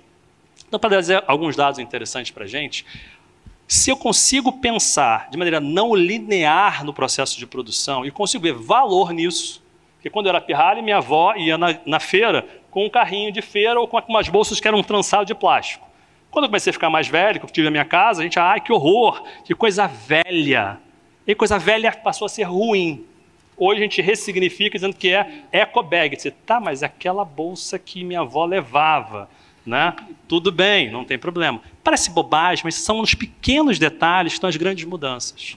Enquanto a gente esperar pelo grande mito, herói, irmão, não estou falando especificamente de nenhum mito, que gere uma grande solução, e a gente viu no caso brasileiro isso acontecer recorrentemente, destituindo o pequeno indivíduo, você que está ouvindo a gente, você que está aqui, hoje, quando levantar e sair daqui, comprar alguma coisa, o que você fez com aquela embalagem, se você não se tocar o que, que você fez, ao escolher aquela empresa, sem saber quais são os valores, quais são os processos que ela está passando, você está perpetuando uma lógica que não faz sentido para a humanidade, ou para todas as formas de vida no planeta, porque para o planeta não tem lado de fora, né? Eu acho muito legal, não, vamos jogar fora. Jogar fora em perfil de quem, né? Não é do planeta. Se eu não penso de maneira sistêmica, eu não sei que o que eu faço afeta ele, na comunidade dele, na cultura dele. Então, outro ponto que me chamou a atenção no título, inclusive, quando a gente pensa inovação para quê? É que quando a gente pensa em inovação e olha todas as tendências de profissionalização, de mercado para o futuro, já que vocês falaram aí do exemplo, do Fórum Econômico Mundial, o que, que as empresas têm feito de maneira consistente há muito tempo? Tudo que é passível de ser substituído por um sistema, por um robô, eu substituo. O que acontece com esse ser humano que estava ali? Eu tenho conhecido, não, mas tem muitas vagas sobrando em é, desenvolvimento de softwares, no mesmo volume que está se tirando das outras atividades. Quais são as políticas nacionais, porque internacionais existem algumas, para capacitar essas pessoas? Com que tipo de parceria, com que tipo de organização? Com instituições públicas ou privadas de ensino? Qual é o pensamento de médio e longo prazo, não de um governo? Porque enquanto a gente pensar naquele governo, e quando entra o próximo, ele desfaz tudo o que fez o anterior, e a gente acha isso bacana e continua votando na mesma pessoa que tomou essa atitude, a gente vai continuar tendo o reforço do problema. E não vai conseguir perceber que eu tenho uma visão, de novo, sistêmica. Eu tenho que, de novo, florescer toda essa área em volta, porque eu vou ter um problema, uma, um resultado sistêmico, tendo as florestas em todo esse entorno, tendo uma política para aquele pequeno agricultor, o dono daquele espaço ali, que tem aqueles, aquela faixa de floresta. Pode significar não ter uma parte de produção e, portanto, uma subsistência, e fazer como você mesmo citou do caso de Nova York. Porque quem está na beira daqueles rios tem um mecanismo de biodigestor, que é outra coisa que tem aí há quantas décadas existe o biodigestor. Está né? Tá lá, ele, ele é obrigado a colocar o sistema de biodigestor dele numa posição específica em função do aclive do, do terreno dele, para que a coisa não é, contamine o rio. Ele recebe um percentual de dinheiro para manter aquela faixa de terra e aqui, perto do rio. Tem todo um mecanismo econômico em volta que se desdobra na, no, na, no, turismo, nos produtos da agroindústria, com menos agrotóxicos naquela região específica, se desdobra uma série de outros elementos. Então, de novo, é um pensamento sistêmico. Quando a gente. Depois você me diz o tempo aí, que eu já perdi a noção total. Então, tá bom. Quando a gente olha para isso, se eu olho para o que, que o Manual de Oslo fala sobre inovação, não é qualquer invenção que é inovação. Ela tem que ter uma função para um grupo social específico. E retomando a fala do professor a inovação ela vem também de diversidade cultural, da interculturalidade, da multiculturalidade, de visões divergentes sobre os temas. Você pode pegar qualquer técnica dita moderna de inovação, né? porque o design sempre foi de design thinking, vou aplicar novos métodos de gestão em todas. A diversidade de opiniões, a diversidade de olhares, portanto, a diversidade cultural é fundamental para que eu tenha um processo de produção como um todo, onde da fonte até o descarte final, aquilo não seja descarte final, seja um novo sistema.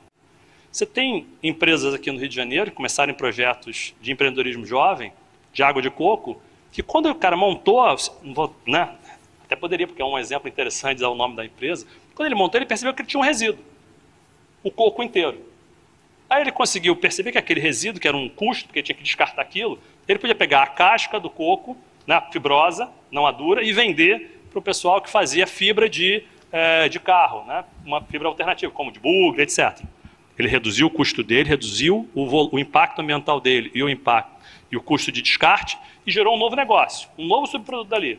Mas ele continuou com a carne e continuou com a casca dura. Ele viu que a casca dura ele podia é, vender para a indústria de é, roupa, para fazer botão, mas continuou com a carne do coco. Aí descobriu parceria para poder vender a carne do coco, que tinha um processamento específico, para outras indústrias de alimentos. Hoje, o resíduo dele é ínfimo. E tudo que era um problema virou novos produtos. Que a gente viu acontecer com as barragens de, uh, da Vale, tem pesquisas da Federal de Minas que mostram que eles podiam transformar aquilo em tijolos. Agora mesmo estão levantando alguns projetos novos com o Sebrae, Firjan participando, de a gente está vendo um, viu um crescimento, um boom de cervejas artesanais no Brasil, né? Só que ela gera, para cada 100 litros de cerveja, eu, eu gero em torno de 20 quilos de resíduo. Mas a partir de uma política pública, com uma organização pública, incentivou no, jovens do Senai a pesquisarem, eles descobriram que um dos resíduos da, a, da produção de cerveja poderia virar uma alternativa ao areia do gato. Passando por um processo muito simples. Então, o que era resíduo se tornou um novo subproduto, que é biodegradável. Assim como o famoso papel semente, tantas coisas mais antigas. Uh, eu fiz Cefet no segundo grau. Gente, considerando que eu faço 50 anos esse ano, você imagina quanto tempo eu fiz Cefet, né? Naquela época já existia uma proposta, de novo da Federal de Minas, uh, de um fermento para cimento, que tornava o fermento, o cimento, mais leve, consumindo menos cimento, tornando acusticamente melhor, então ele gerava menos problema de é, transmissão acústica, melhor termicamente, ele fazia o cimento crescer como se fosse um bolo. Tecnologia nacional. Você exporta? Você já ouviu falar desse, desse fermento, de cimento? Cadê? De novo, a informação. Tem uma política específica que permita que eu torne visível o que a gente tem de resultados, tecnologias, possibilidades. E, chegando um pouco mais para o fim, quando a gente pensa de maneira integral, a gente entende que a gente está pagando alimento de uma forma muito cara por vários motivos. De novo, políticas públicas, que a gente é um dos maiores produtores do mundo, só que para ração, e a gente paga o alimento caro, a gente importa alimento. O Rio de Janeiro mesmo não tem tradição de produzir alimentos, ele importa de outros estados. Mas o que não falta é terreno que podia ser, como de novo Nova York, para citar, não é o único lugar né, que você falou, eu lembrei.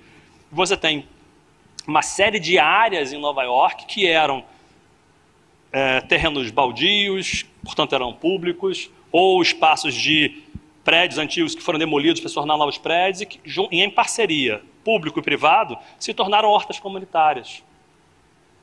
Então, se a gente conseguir entender que um pensamento sistêmico muda esse nosso, nosso olhar e trouxer, para fechar, o olhar do Habermas, que dizia que falava do agir comunicativo, ou seja, quando eu mudo as expressões, as palavras, os termos sobre alguma coisa, eu mudo a coisa. Então, ter um pensamento de inovação que signifique um pensamento sistêmico, onde todas as vidas importam, e não só a humana, todas as culturas façam parte, tem um potencial de fazer com que eu entenda quais são os efeitos dos oceanos, eu perceba quais são os elementos hídricos e as diferentes comunidades que formam o Brasil, que é a grande riqueza do Brasil é a diversidade cultural, possa trazer inovação em todos os patamares de maneira economicamente viável. É isso. Muito obrigado, Eduardo. É, eu bom, estou cheio de perguntas aqui, eu adorei, porque eu esqueci de fazer meu dever de casa de quando passar as palavras, reforçar que vocês podem mandar as perguntas, quem está aqui e quem está assistindo pela, pela internet. Mas vieram bastante perguntas aqui, muitas boas perguntas, inclusive. Estou tentando organizar aqui. É, eu não vou nem fazer, eu ia fazer uma primeira pergunta, queria só deixar um ponto aqui, para pelo menos permear aqui, né? E em algumas respostas ela vai aparecer. É, não querendo, puxando até a desinformação, né? não querendo politizar ou polarizar ou polemizar, a gente tem uma eleição esse ano, então é um, é um momento crucial que pode abrir espaço para mudanças. E também, como você colocou na Letícia, não é coisa de curto prazo. Assim, então também, porque senão fica essa coisa sempre de é uma solução de curto prazo. Né? A solução vai ser de longo prazo. Que isso também possa ficar na cabeça de quem vai votar e de quem está sendo eleito. Né? É, mas eu queria começar aqui com o Edson, aproveitar o Edson aqui. A gente teve, vou juntar duas perguntas que eu gostei, achei muito interessante da Isadora, perguntando como o conhecimento indígena ancestral pode colaborar na superação de problemas climáticos derivados da ação humana predatória. E, juntando com a do Egberto, que como tornar operacional o intercâmbio do conhecimento indígena nas universidades, cursos, projetos em comum. Bom, é, assim, olha, com relação a a eleição, de fato, estamos num momento assim crucial, né? Estamos diante de uma conjuntura política. Eu, eu penso assim que não, é, eu há muito tempo desisti assim de, de, da ideia de neutralidade, de sabe, de imparcialidade. Eu não sei se existiu algum tempo em algum lugar, mas eu particularmente não me enquadro aí, né? E, e definitivamente não dá para continuarmos num, numa, num governo, num estado negacionista, por exemplo, porque negacionismo significa tanta coisa para nós, povos indígenas. Negacionismo tem a ver, por exemplo, com os nossos próprios direitos que não são é, é, colocados no formato que estão estabelecidos, por exemplo, na Constituição. Né? Então, a Constituição fala de demarcação dos territórios indígenas. O Estado brasileiro, nesse momento, radicalmente se opõe a isso. E demarcar território dos povos indígenas significa proteger né, os espaços, os ecossistemas e, e, biomas né, para a humanidade.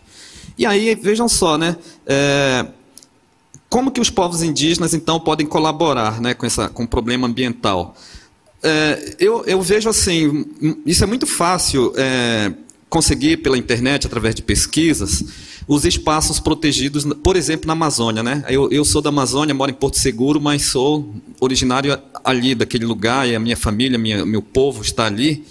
E aí nós vemos, então, uma situação que é a seguinte: as terras preservadas né, na Amazônia, os territórios preservados, são, sobretudo, territórios indígenas. E muitas vezes, inclusive, o Estado faz uma coisa assim que nós, povos indígenas, achamos um, um, erro, sabe? Que é sobreposição de terras, que é criar parque nacional dentro de terra indígena. Né? São, são territórios indígenas, cria parque nacional, aí os indígenas não podem mais caçar, não podem mais pescar, umas coisas absurdas.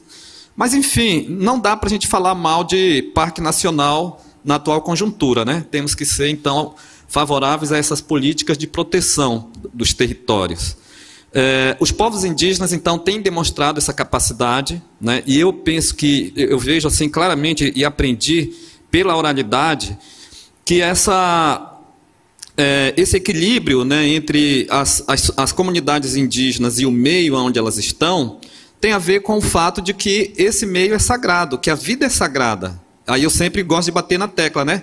A vida humana e não humana, né? Para os povos indígenas é absolutamente sagrado. Então, nós temos, é, por exemplo, utilizamos cocar, utilizamos artesanatos de sementes. Eu, eu não estou nesse momento usando nenhum, assim, sabe, coisa de, de fora, hum, mas eu estou utilizando algo que está no meu corpo, que são vários elementos né, da tradição indígena, penas né, e, e desenhos né, que são feitos em madeiras e tal. Aí eu estou dizendo isso para dizer assim, por que, que nós utilizamos esses elementos né, que são, digamos assim, da natureza? Ora, porque eles são sagrados e eles trazem uma energia para nós. Eu aprendi que os pássaros né, são seres assim extremamente importantes, muito relevantes. E nós não temos a capacidade de sermos pássaros para termos, por exemplo, uma visão panorâmica de todas as coisas. E aí nós utilizamos a sabedoria dos pássaros através das penas, por exemplo, no, em cocar. Né? Então, essa cosmologia indígena, essas cosmologias, essas é, é, formas de pensar, concepções de mundo, o tempo todo dialogam os tempos passados, tempo passado com o presente e perspectiva de futuro. Né? Ou seja, os nossos antepassados, eles estiveram lá, estão aqui e estão sinalizando lá no futuro por onde seguir. E por onde seguir? Ora, temos que seguir por um caminho de respeito às pessoas e à vida, né, como um todo. Então eu penso assim que essa concepção de mundo, ela tem que estar permeando os currículos dos cursos superiores, especialmente dos cursos de formação de professores nas, licenciaturas, portanto. Então, é, não pode ser só discurso. Nós temos que ter disposição de fazer reestruturação da, sabe, da, é, dos currículos dos cursos, é, nesse sentido, né? É, de, de trazer é, essas, essas concepções indígenas para dentro das instituições. E, e assim, com relação a, a, a presença, então, dos indígenas na universidade, que eu já estou né, aqui colocando, eu penso que é isso. É tanto assim essa política de cota, que é muito importante, é fundamental, porque ela garante cotas e cursos diferenciados. Ela, elas é, é, são políticas públicas que garantem a presença de indígenas nas universidades. Eu trabalho num curso de licenciatura intercultural indígena, por exemplo, que é um, é um curso específico para indígenas, formação de professores indígenas em nível superior. E, e, são momentos e formações assim extremamente privilegiados para produzirmos essa coisa que a gente chama de interculturalidade, conhecimentos interculturais, que servem, obviamente, para os povos indígenas é, relaborarem a, a, os seus projetos societários, potencializarem esses, esses projetos, assim como serve para as instituições não indígenas para que elas repensem a, a, ciência, porque meu, tá tudo tão em crise, né? O cartesianismo está em crise, as concepções eurocêntricas estão em crise. Então, concluindo, né, garantir a presença de indígenas nas universidades como estudantes cotistas e garantir, repito, né, a concessão de título por notório saber né, e admissão de mestres indígenas para que dialoguem esses saberes dentro das universidades. Obrigado, Edson. Eu vou passar para o Eduardo que tem algum complemento e depois eu vou jogar para cá as perguntas já.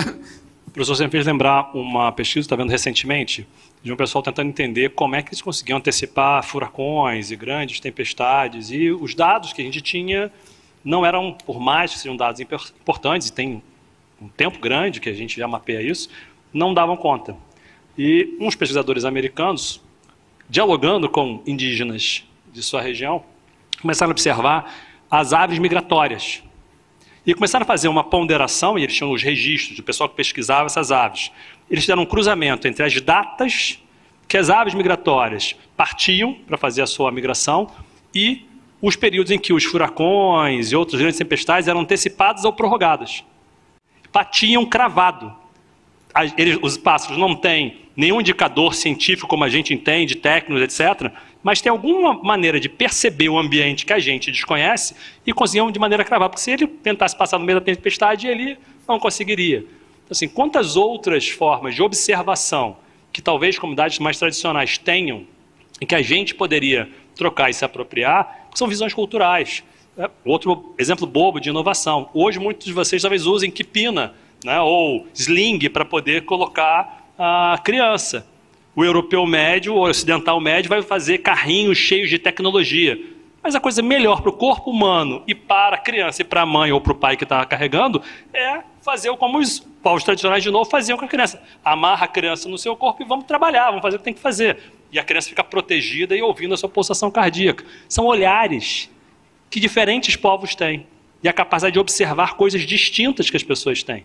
Então, se eu olho para um único viés, é sempre complicado. Então, acho sensacional que você tenha matérias obrigatórias ou não, eletivas ou não, em todas as graduações, falando desde é, línguas. Né? Por exemplo, a gente hoje está falando de, do gênero, do pronome neutro, que uma série de comunidades indígenas já tinham esses termos sendo utilizados, incorporados desde sempre. Então, olha quantas possibilidades você tem, não só em tecnologias, é, no viés de produtos, mas sociais também, né? outros olhares. Então, eu acho que é sensacional a gente fazer essa incorporação. Muito bom, Eduardo. E eu vou trazer para cá. As perguntas, essas duas aqui são para todos, mas eu vou começar com a Dacto porque tem mais a ver com o que você colocou, né? É, uma é da Ana Cláudia, muito boa pergunta. Um levantamento feito em 17 comunidades fluminenses mostrou que 26 delas, não, 26% delas, né, porque são 17, é, não possuem banheiro com tanta desigualdade, agravada pela pandemia, inclusive, como avançar na questão de sustentabilidade? Uma questão mais urbana, né? E os, essa do Egberto, os problemas ambientais parecem gigantescos e as soluções exigem um esforço de colaboração internacional. Mas vocês mostraram que algumas soluções importantes podem ser tomadas com a participação de toda a sociedade. Então, qual o papel que pode ter as prefeituras municipais nesse esforço?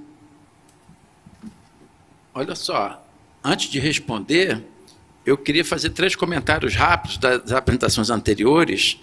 Primeiro, sobre a usina de Angra dos Reis, eu queria aproveitar aqui o evento para fazer um alerta, né? porque é, a usina nuclear, as usinas nucleares de Angra dos Reis, elas têm uma vida útil de 40 anos, produzindo energia elétrica.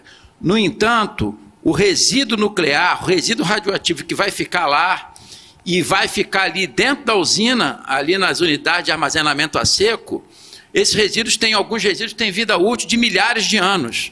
Então, daqui a 60 anos, essas usinas vão estar fechadas e nós vamos deixar um passivo para as futuras gerações.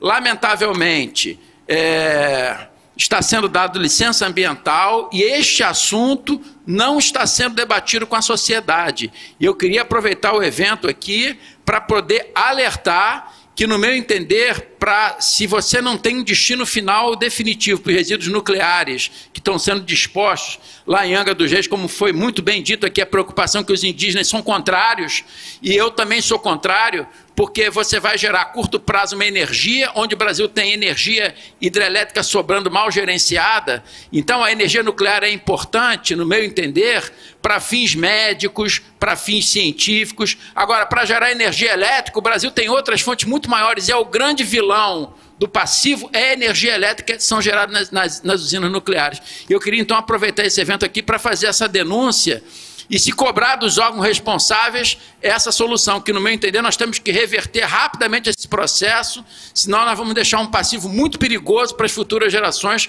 que podem sofrer muito com problema no futuro. Depois de 60 anos, como é que esses resíduos vão ficar protegidos? Até 60 anos eles têm proteção naquele encapsulamento que é não é barato, e a, e a, eletronuclear já não vai mais estar operando ali. Ninguém está discutindo esse assunto. E eu queria levar isso aí para é, que a gente possa começar a discutir esse problema do passivo ambiental deixado por essas usinas nucleares, que eu acho que tem que ser revisto.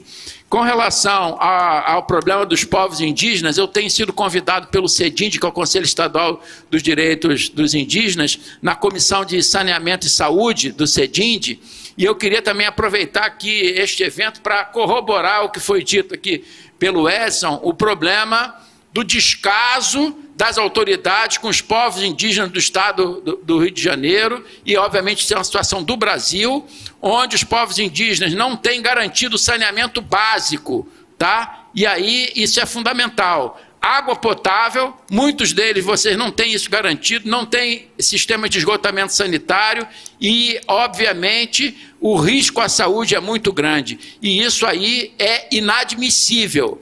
Então, eu, é, existem órgãos responsáveis, não tem orçamento, aí entra o problema da política pública, né? que o governante, o governador, o presidente da república não bota verba adequada para dar mínimo de dignidade a esses povos, que são povos brasileiros, sim, e de grande importância para o nosso país.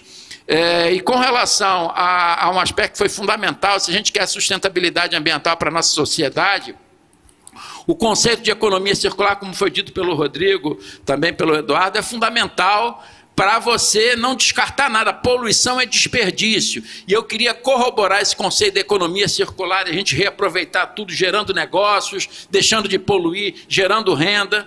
É, para citar que a primeira a regra número um da gestão de resíduos não é a reciclagem, não é o reaproveitamento. A regra número um é o consumo consciente. Aí entra a comunicação, entra a educação ambiental, e isso é fundamental. Então a gente tem que ter políticas públicas de educação ambiental para as pessoas só descartarem aquilo que realmente elas não, não conseguem mais utilizar. Se você tiver, essa é a regra número um, é, um consumo consciente, você vai gerar muito menos resíduo e vai mexer com toda a cadeia de resíduos. Se você consome menos, vai explorar menos recursos da natureza, vai gerar menos produtos na indústria. Então você mexe com todo o ciclo. Isso é prioritário para a sustentabilidade. Nós estamos exaurindo os recursos naturais no planeta. Então, primeiro, agora, se eu falar isso, é palavrão. Qual é a política pública que nós temos no Brasil de consumo consciente, a não ser quando tem uma, uma mídia, num programa, numa emissora de televisão, mas isso tem que ser política pública de governo para você começar a atacar o, o, problema da poluição, da escassez de recursos naturais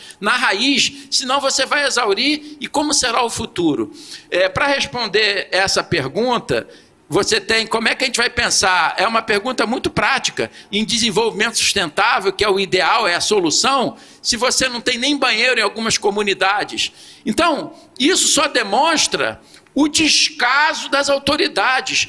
Como o nome diz, saneamento básico é básico. Inclusive, professor, é, já está comprovado isso. A causa dessa pandemia da Covid-19 foi a falta de saneamento básico, porque a falta de saneamento básico, onde há problemas de é, pessoas morando sem mínimo de infraestrutura, você acaba aumento do desmatamento, contaminação dos animais silvestres, foi o que deflagrou a Covid e a natureza já está nos dando alerta. Então, isso que foi dito está totalmente certo. É, é, é, como é que nós podemos falar em desenvolvimento sustentável se você não tem banheiro numa região? Então, o problema não é se falar em desenvolvimento sustentável, o problema é a gente exigir que esse tipo de solução por exemplo, que os indígenas passam no estado do Rio de Janeiro, e é uma realidade, como você tem muitas comunidades no estado do Rio de Janeiro que não tem um mínimo de infraestrutura de saneamento, então isso nós temos que exigir. A saneamento básico é obrigação, não é favor você tratar esgoto. Infelizmente, isso não está agregado nas políticas públicas. Então, é, a conceito de você, como eu tenho falado, licenciamento, fiscalização das entidades, nós vamos ter vários investimentos em concessionários de saneamento em várias regiões que hoje não têm saneamento básico. Vão ter, Mas não adianta, esse saneamento não vai funcionar se não tiver bom licenciamento, bom fiscalização, a gente volta para aquele aspecto. Então, somente para concluir, é, é, você não ter banheiro em alguns lugares e não ter essas condições mínimas é inadmissível. Nós não podemos aceitar. Por isso, neste ano de 2022, é um ano de eleição, nós temos que cobrar dos candidatos a deputado, a governador, a presidente, é, programas de governo e comprometimento, porque é assim que se muda. A solução técnica nós já mostramos aqui que existe. Infelizmente, não existe vontade política. E isso que foi dito aqui, de lugares que hoje em dia não tem banheiro, é inadmissível. E você nunca vai conseguir. Se você não tem um banheiro, se você não tem condições mínimas de saneamento básico, muito menos você vai atingir o saneamento sustentável. O saneamento, a, a, sustentabilidade só se consegue com políticas públicas onde você tem que privilegiar o que tem que ser privilegiado. Se você privilegiar o saneamento nas políticas públicas, você vai recuperar os corpos hídricos, você vai investir menos em hospitais. Cada real que você investe em saneamento, você economiza quatro reais em hospitais, em, em, em saúde pública. Isso está comprovado. Então, essa é a saída no final do túnel. E nós, como cidadãos, temos que exigir dos nossos governantes o investimento no saneamento básico para que isso que foi dito na pergunta não aconteça. É inadmissível pessoas morando sem infraestrutura mínima de esgoto, sem infraestrutura mínima de água potável e sem uma gestão é, de saneamento e drenagem. Obrigado. Alguém complementa ou porque eu tenho uma pergunta para a Letícia? Posso ir? A gente recebeu aqui, é mais se você deve fazer uma explicação ou complementar um pouco da, da, da, da sua fala, porque o Irving é, perguntou assim, é, sobre aquela questão do oceano não poder voltar mais ao que era, né? E aí ele perguntou é, se isso é realmente impossível, ainda que governos e pessoas, e pessoas criem políticas para tal. Se não é possível, por que, que não é possível? Enfim, o que, que pode ser feito ali, né? Um pouco complementando o que você apresentou é, eu, eu vou falar, mas aí eu vou ter que falar de física, tá? Então, é, antes de começar a explicação, eu queria dizer que tudo que foi apresentado, que o Adacta falou, que o professor Edson falou, que o, tudo, tudo, tudo, tudo aqui, tudo isso que foi proposto como reutilizar a história do coco é genial. A preservação, as áreas indígenas são as que mais preservam, que mais absorvem CO2 da atmosfera. O uso do lodo também para generar. Tudo isso, gente, é solução que diminui a emissão de gás de efeito estufa. E diminui efetivamente. As soluções que o relatório da ONU, do IPCC, coloca, né, eu participei, eu dou os números, né, eu participei da parte que dá os números, mas o, o relatório completo aponta e passa por isso tudo, e passa por educação e passa por comunicação. Era isso que eu queria falar. Então, aqui, tudo que foi dito aqui é estratégia de mitigação do clima, de, de, de, de emissão para uma energia, de, é, para uma economia de, de, descarbonizada. Então, é possível. Agora, para falar, o, o, mar não tem, o oceano, bom, eu falei que tem 97% da água toda do planeta está no oceano. O volume de água do oceano é da ordem de 6 trilhões de litros é um número com 23 zeros. Tá? Então, são bilhões de quilômetros, para ficar menor, são bilhões de quilômetros cúbicos de água. É muita água. E a água, isso aí quem perguntou, se lembrar da aula de física lá do ensino médio, a água, aliás, como os, as substâncias da natureza todas têm uma coisa que se chama calor específico. Calor específico é quanto de energia que eu tenho que dar para aquela substância para que um grama daquela substância aumente de um grau centígrado de temperatura. A água é uma das coisas que tem o maior calor específico na natureza. A água precisa de uma caloria por grama para aumentar de um grau centígrado. É muita energia. E aí o que, que acontece? O oceano vem, o planeta é coberto 70, mais, 71%, para ser precisa, por água por oceano. Esse oceano está o tempo todo em contato com uma atmosfera que está ficando mais quente porque tem mais gases de efeito estufa. Então, a gente está aqui acha que ah, o Rio de Janeiro é enorme, o Brasil é enorme, mas o Brasil é muito pequeno e a gente é menor ainda. Né? Se a gente pensar, quem nunca esteve no meio do mar não vai saber, mas eu, é, assim, é, é, é isso. O oceano é muito maior que a gente. A profundidade média do oceano é 4 quilômetros. Então, pensa em pegar a praia de Copacabana e botar assim, essa é a profundidade média do oceano contando já com a zona costeira e etc. Então é muita água, são esses 6 trilhões de litros de água que eu falei. Agora imagina essa água inteira, e isso é fato, tem medições, então, gente que foi lá e mediu, um navio que passou e mediu, é, o aparelho que a gente bota preso lá no fundo do oceano e que mediu, o oceano está mais quente. E ele, desde que é, é, o homem mudou esse modo de vida né, para esse desse jeito que a gente vive hoje, está jogando mais gases, mais gases que é, aumentam, intensificam o efeito estufa na atmosfera. O efeito estufa é bom, tá, gente? Senão a gente não estava aqui hoje. Se a gente não tivesse atmosfera, não tinha ninguém aqui hoje. Mas esse, essa aceleração faz com que o oceano, a atmosfera fica mais quente, o oceano também fica mais quente porque 70% do planeta é água.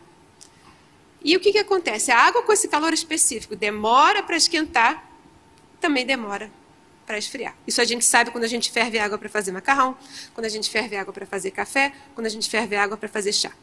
A água demora para ferver, depois demora que a gente fica lá com a, com a, a xicrinha de chá, a xicrinha de café, quentinho assim na mão.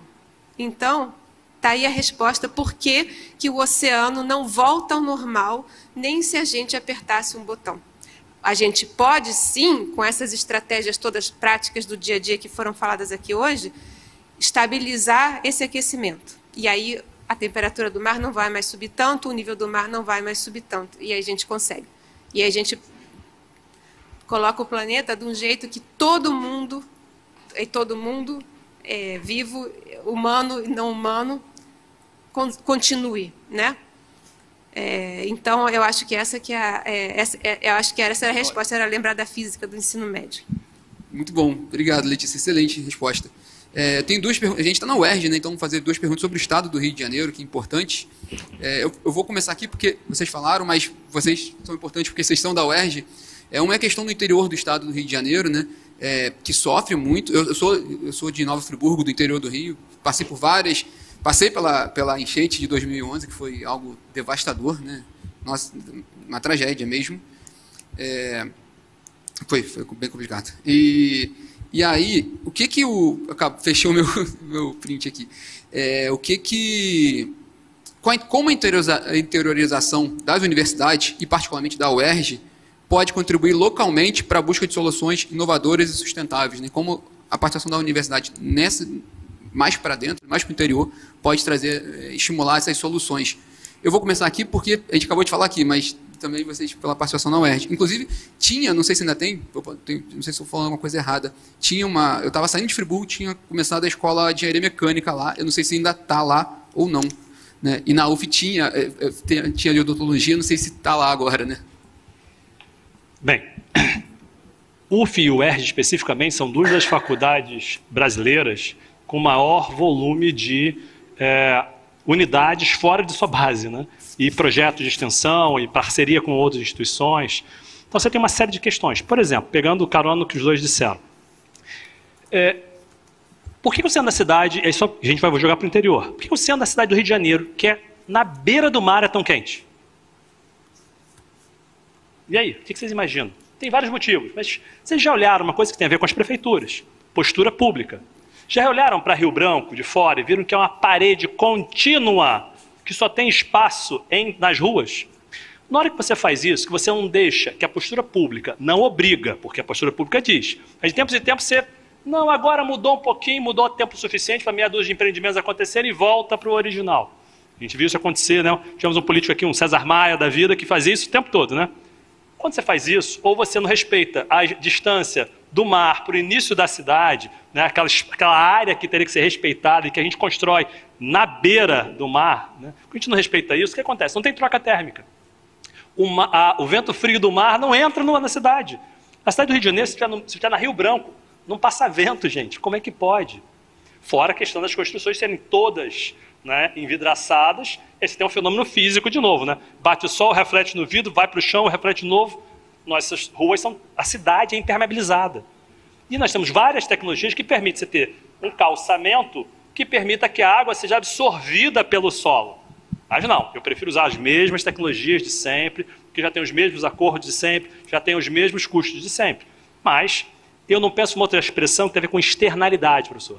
Quando a gente fala da questão de uma usina termoelétrica no meio da Bahia, como você colocou, A gente pode achar que economicamente, no curto prazo, é viável, porque a gente não fez os cálculos, não tem metodologias plenas para ver todas as externalidades negativas daquele empreendimento. Aí parece mais barato fazer aquilo no curto prazo. Então, como é que faculdades podem ajudar cidades do interior? É levando esse conhecimento, é discutindo com as comunidades locais soluções que são locais. Não adianta eu querer importar uma solução que deu super certo na Suécia se eu não entendo as características geográficas, populacionais, culturais. E, e se eu não trago isso da educação, vira e mexe, alguém diz, não, porque a Finlândia, se gente, a gente não mora na Finlândia. Gente, o cara que vai dar aula para o ensino básico. Finlândia tem banheiros, todas as, todas as residências têm, né?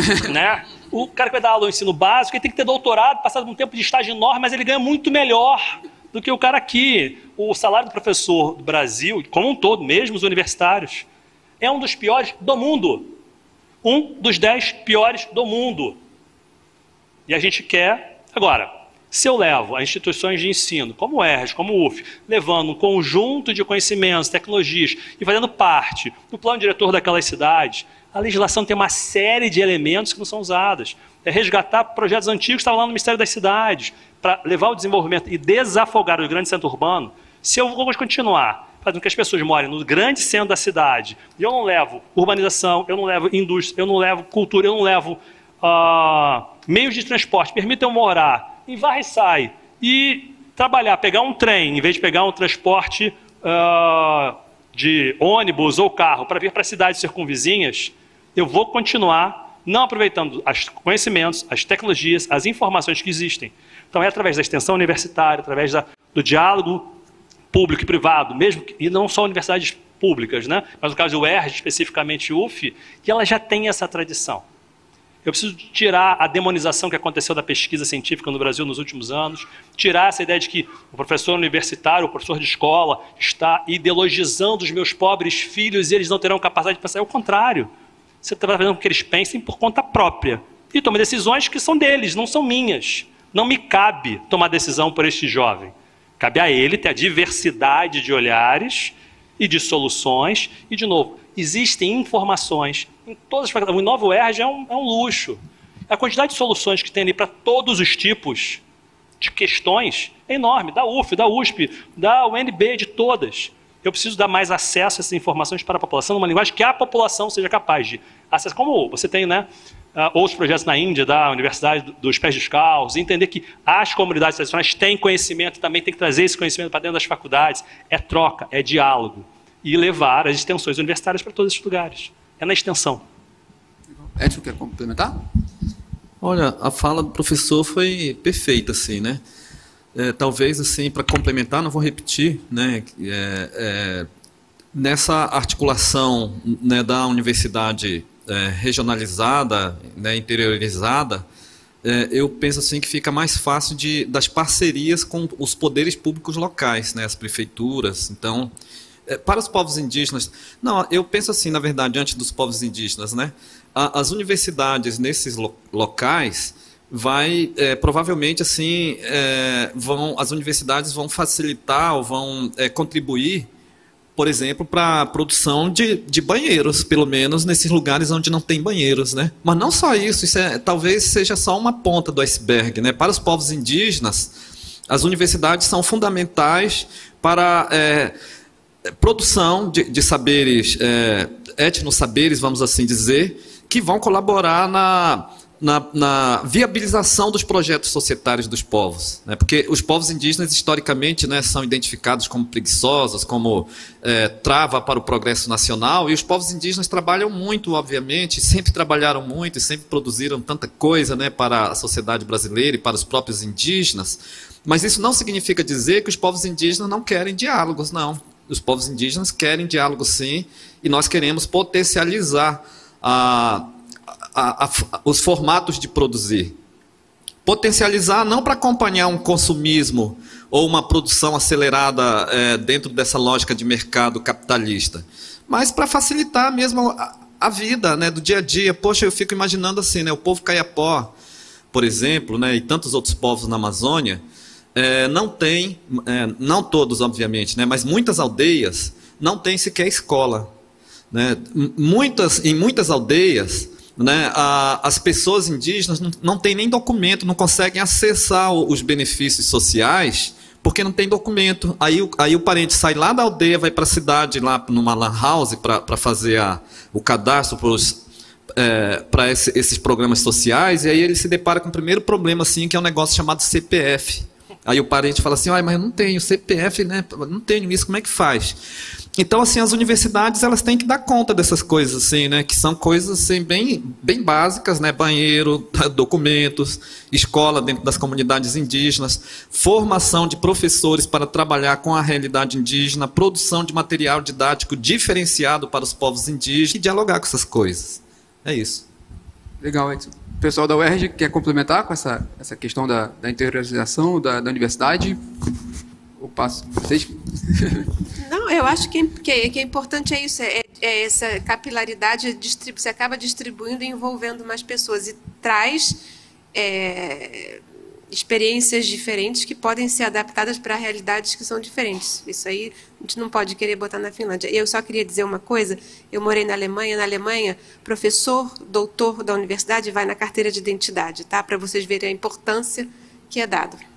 É símbolo de novo, é comunicação de novo, é dar valor de novo aqui. Tem valor só a celebridade pontual, que é influenciadora digital, nada contra.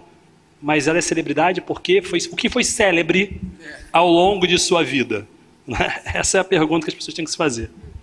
Eu queria, posso, eu, eu preciso complementar uma questão que estou aqui pensando, porque a minha fala não pressupõe que as universidades, que é a UERJ, né, as universidades aqui no estado, é, tenham que assumir é, as políticas públicas que são de competência do poder público. Né? A universidade, obviamente, ela está vinculada ao poder público. Eu estou falando assim mais no sentido de a universidade contribuir e tem, obviamente, esse potencial, eu, eu penso que esse dever de contribuir para encaminhamento de, de alternativas né, diante dessas problemáticas todas e nesse movimento de regionalização, eu, eu penso que facilita o diálogo com o poder público local, inclusive do ponto de vista orçamentário.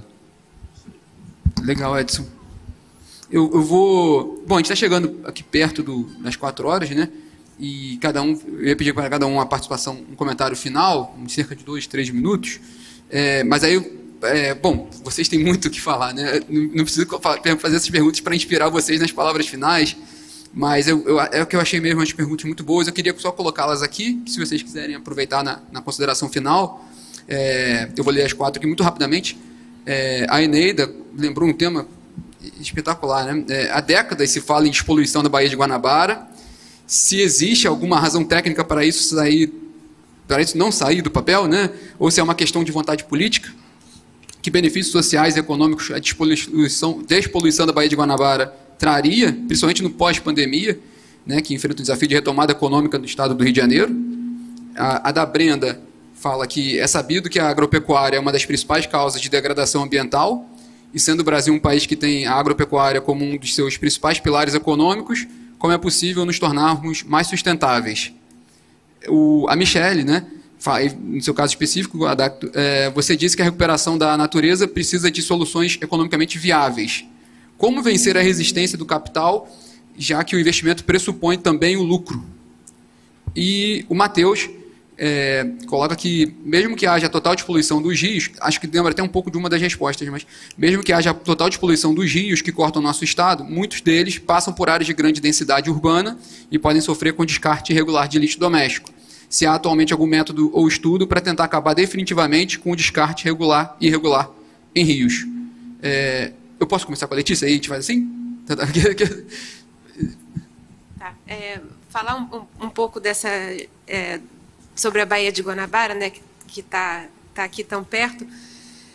É, há anos se fala, quando eu estava na graduação, se, fala, se falou num programa de, de despoluição da Baía de Guanabara, mas eu acho que falta esse pensamento que foi discutido aqui, desse pensamento é, sistêmico, né? porque não é só é, construir a estação de tratamento de esgoto, é levar o esgoto até a estação de tratamento de esgoto, porque isso falta, porque os, os domicílios, muitos aqui, estou falando só da cidade, né? o esgoto é jogado in natura, então, se o esgoto não chega à estação de tratamento, então não, não tem como. Ele acaba indo parar em algum rio, ou por escoamento é, superficial, e acaba indo parar na, na Baía de Guanabara. né, o entorno da Bahia, acho que são 11 municípios, se eu não, se eu não me engano, nunca sei de cor, são aí, eu diria que aí por volta de 12 milhões de habitantes em volta da Baía de Guanabara diretamente, então é muita gente. Então, então são, tem, tem muita coisa para é, ser feita, mas é,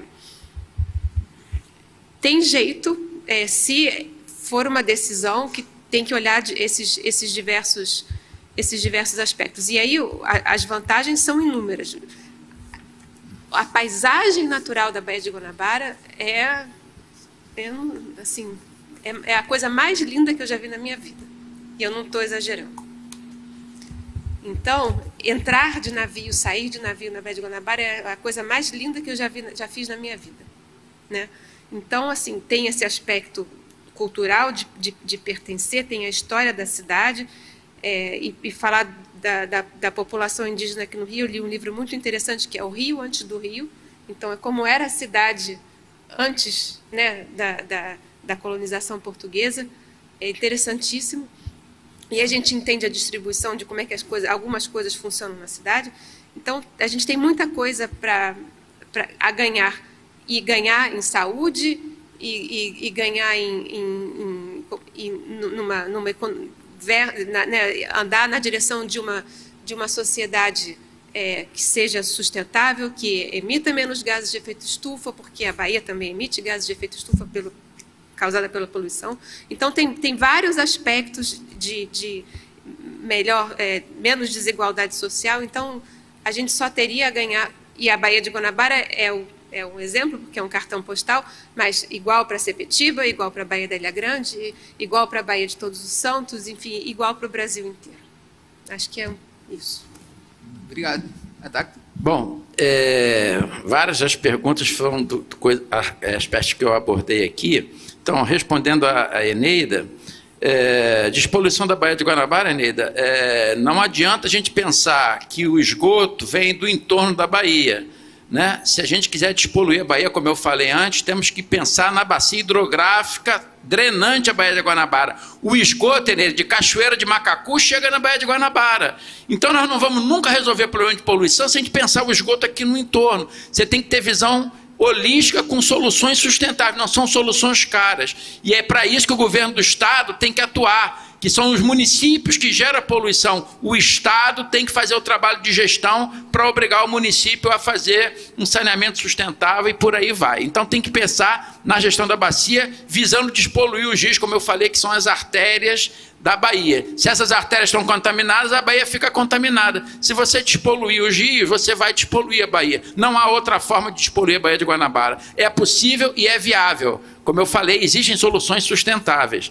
Agora, com relação à pergunta da Brenda, o aspecto da agropecuária, como qualquer empreendimento, Brenda, tem que ter sustentabilidade ambiental. Hoje em dia, um dos principais fatores de poluição dos nossos mananciais são os pesticidas. Vocês sabiam disso? Teresópolis, o, é, o Rio Preto, que abastece a cidade de Teresópolis, está lotado de pesticida. Então, nós temos que ter práticas agrícolas sustentáveis, onde você vai infiltrar mais água, ter estimular é, produtos orgânicos. O, a pecuária, ela arrebenta com solo a compactação, então você tem que procurar práticas sustentáveis, como para qualquer empreendimento. Por isso que o governo tem que estar presente, estimulando políticas públicas, fazendo fiscalização, para você garantir o lucro do empresário sem degradar a natureza.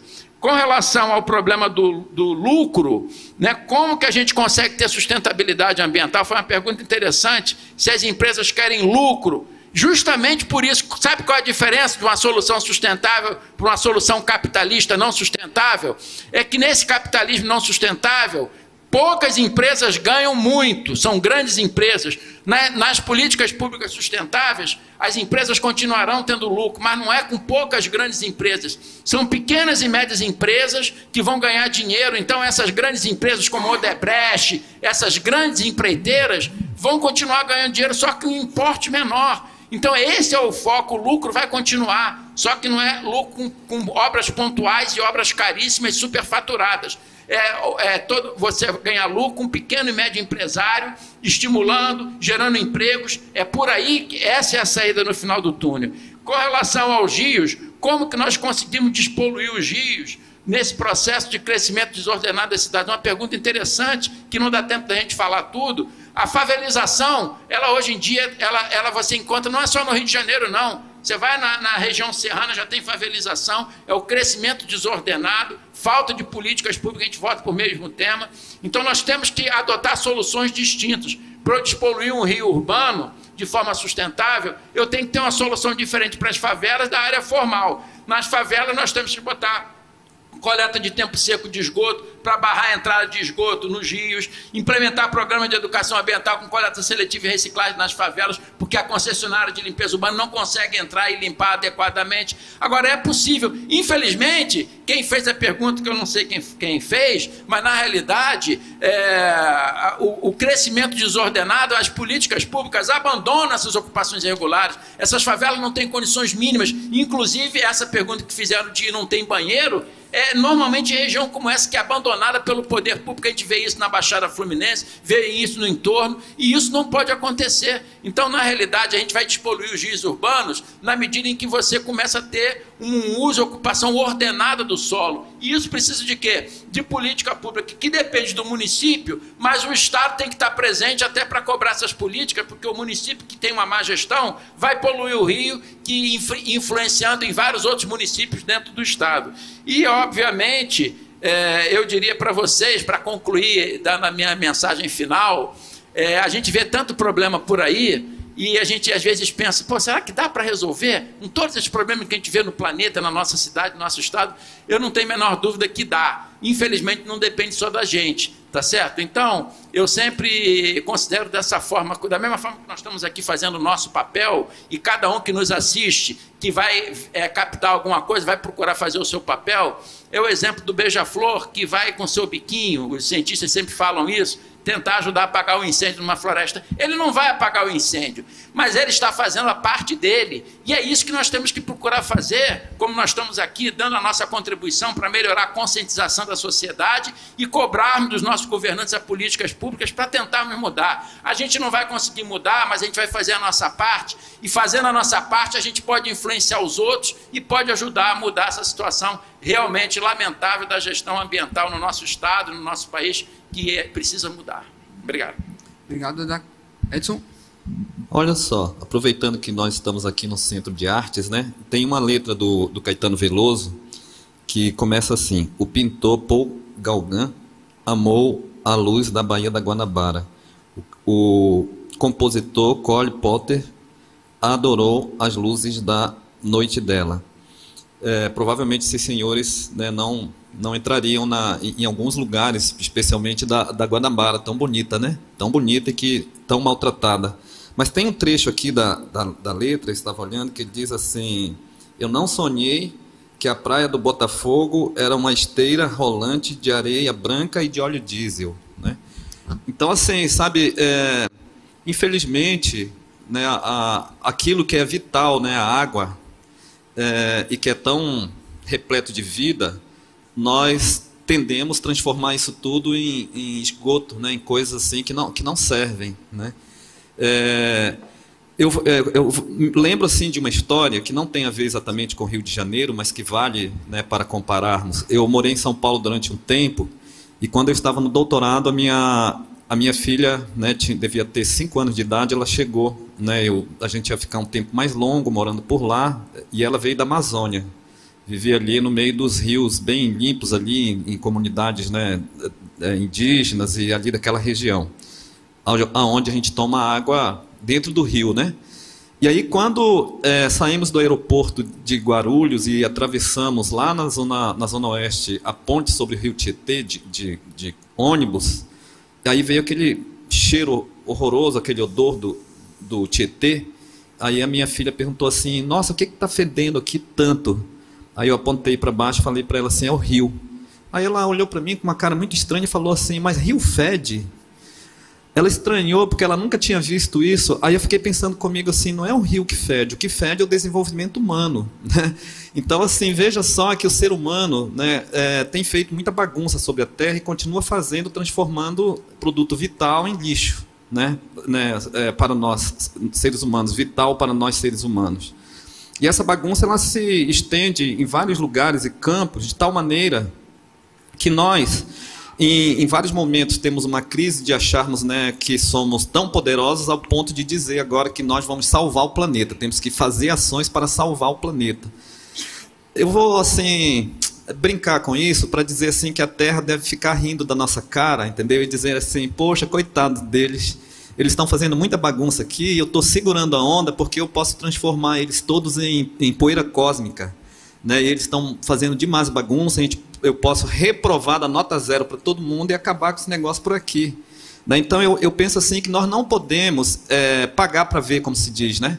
Nós de fato temos que tomar atitude não para salvar exatamente a Terra, mas para salvar a vida humana principalmente, né? A vida humana, não humana, toda forma de vida, não, não dá definitivamente para, no momento pós-pandemia, continuarmos com essa loucura humana, entendeu? E, é que na verdade é irracional, né? Fala-se tanto em racionalismo humano e progresso, mas é uma coisa absolutamente irracional, em se pensando na vida humana, principalmente nas futuras gerações. Eu quero concluir assim dizendo que o Ailton Krenak escreveu Ideias para Adiar o Fim do Mundo, né? E ele fala dessas coisas todas, né, desses problemas aí do antropoceno, e diz assim que enquanto tiver indígenas né, para é, narrar histórias né, e para falar dos, dos, nossos antepassados e das nossas é, formas de, de pensar, de conceber o mundo, haverá uma possibilidade de prorrogar né, o fim e que, quem sabe assim, é, tirarmos totalmente a, a ameaça de fim tirar da história, né? E, e, nós mantermos uma vida tranquila entre nós, seres humanos, e entre nós e as outras vidas que nos rodeiam. É isso. Obrigado, Edson. Eduardo, suas considerações finais. Uau, adorei a fala. Mas alguns pontos interessantes aqui. Né? Primeiro, quando a gente fala de capitalismo, é importante as pessoas entenderem que existem múltiplos capitalismos. Cada vez menos diversos, mas existem múltiplos capitalismos capitalismo americano é igual ao que a gente chama de capitalismo no Brasil, sabe só o que é isso, mas enfim, é o que aconteceu no Canadá ou em tantos outros lugares. Né? E se você quiser voltar na origem do próprio autor super citado uh, do Adam Smith, quando a tradução é meio engraçada, né, porque ele não falava do a riqueza das nações, era o bem das nações, era um, uma nação de um Estado que atendia às demandas sociais, não era um Estado que era totalmente alheio às demandas sociais. Então, era o, o, o bem das nações e não a riqueza das nações. Só para começar a brincar a história. Então, existem múltiplos capitalismos. De outro lado, a, o lucro ele não é contraditório à sustentabilidade, muito pelo contrário. Só que com, em que medida, a custo de quê? Em, em que dimensão humana? Porque quando a gente fala também de política, como o professor falou muitas vezes, todos nós aqui de uma certa forma falamos, cabe lembrar que a dimensão política, temporal política, não é dimensão humana. Não é a nossa. Tem políticas que só vão fazer efeito se elas tiverem duração de 20, 30, 40 anos. Então, é preciso fazer agora, ter continuidade ao longo dos outros, e aí não deveriam ser políticas de governo, e sim políticas de Estado para serem permanentes, para que aquilo se desdobre e aconteça. Então, isso é um ponto. Quando você olha hoje, na perspectiva de ESG, de sustentabilidade, uma das coisas que fez uma virada de olhar, por mais já estivesse lá atrás, desde o início, é a ideia de que, se você pegar as pesquisas mostrando as empresas de capital aberto num patamar de 10 anos, de forma geral, no mundo todo, as empresas são mais sustentáveis, porque nenhuma empresa consegue ser hoje plenamente sustentável, né? é sempre um chegar, aproximar-se de. As mais sustentáveis são as mais lucrativas em seus setores. Todas, em todos os setores. Então não é contraditório de novo como o professor disse, se você pegar só os três R's né, dos sete básicos, um deles é reduzir, é reutilizar. Se você pegar a questão da água, o custo de um litro de água potável é muitas vezes maior do que um custo de um litro de água é, de reuso. Que eu posso usar na indústria, eu posso usar para banheiro, eu posso usar para diminuir a temperatura de uma máquina produtiva. Mas eu preciso ter uma política de levar, porque hoje eu produzo água de reuso, mas ela vai de caminhão. Eu não tenho um sistema que saia da, ah, da fonte de produção dessa água de reuso de volta para. Tem um, é um, uma estrutura muito pequena, né? De volta para onde estão as indústrias. E para fechar, dois últimos pontos é. Enquanto a gente continuar hiperlotando os grandes centros urbanos e não fizer uma interiorização do país, não houver uma distribuição, a, o processo econômico tem que ir, portanto, de transporte, né, e de massa, que não é carro, não é ônibus, né, é trem, é metrô, são hidrovias, se eu não levar as pessoas para o interior, se eu não puder morar em Petrópolis facilmente, ou em Varre-Sai, e vir trabalhar em Petrópolis, não vai funcionar, porque vou continuar hiperlotando, gerando uma pressão muito grande sobre as grandes cidades e gerando fenômenos, como vocês estavam falando, da favelização. Não, nada, a questão são as pessoas que eles estão, é a falta de política.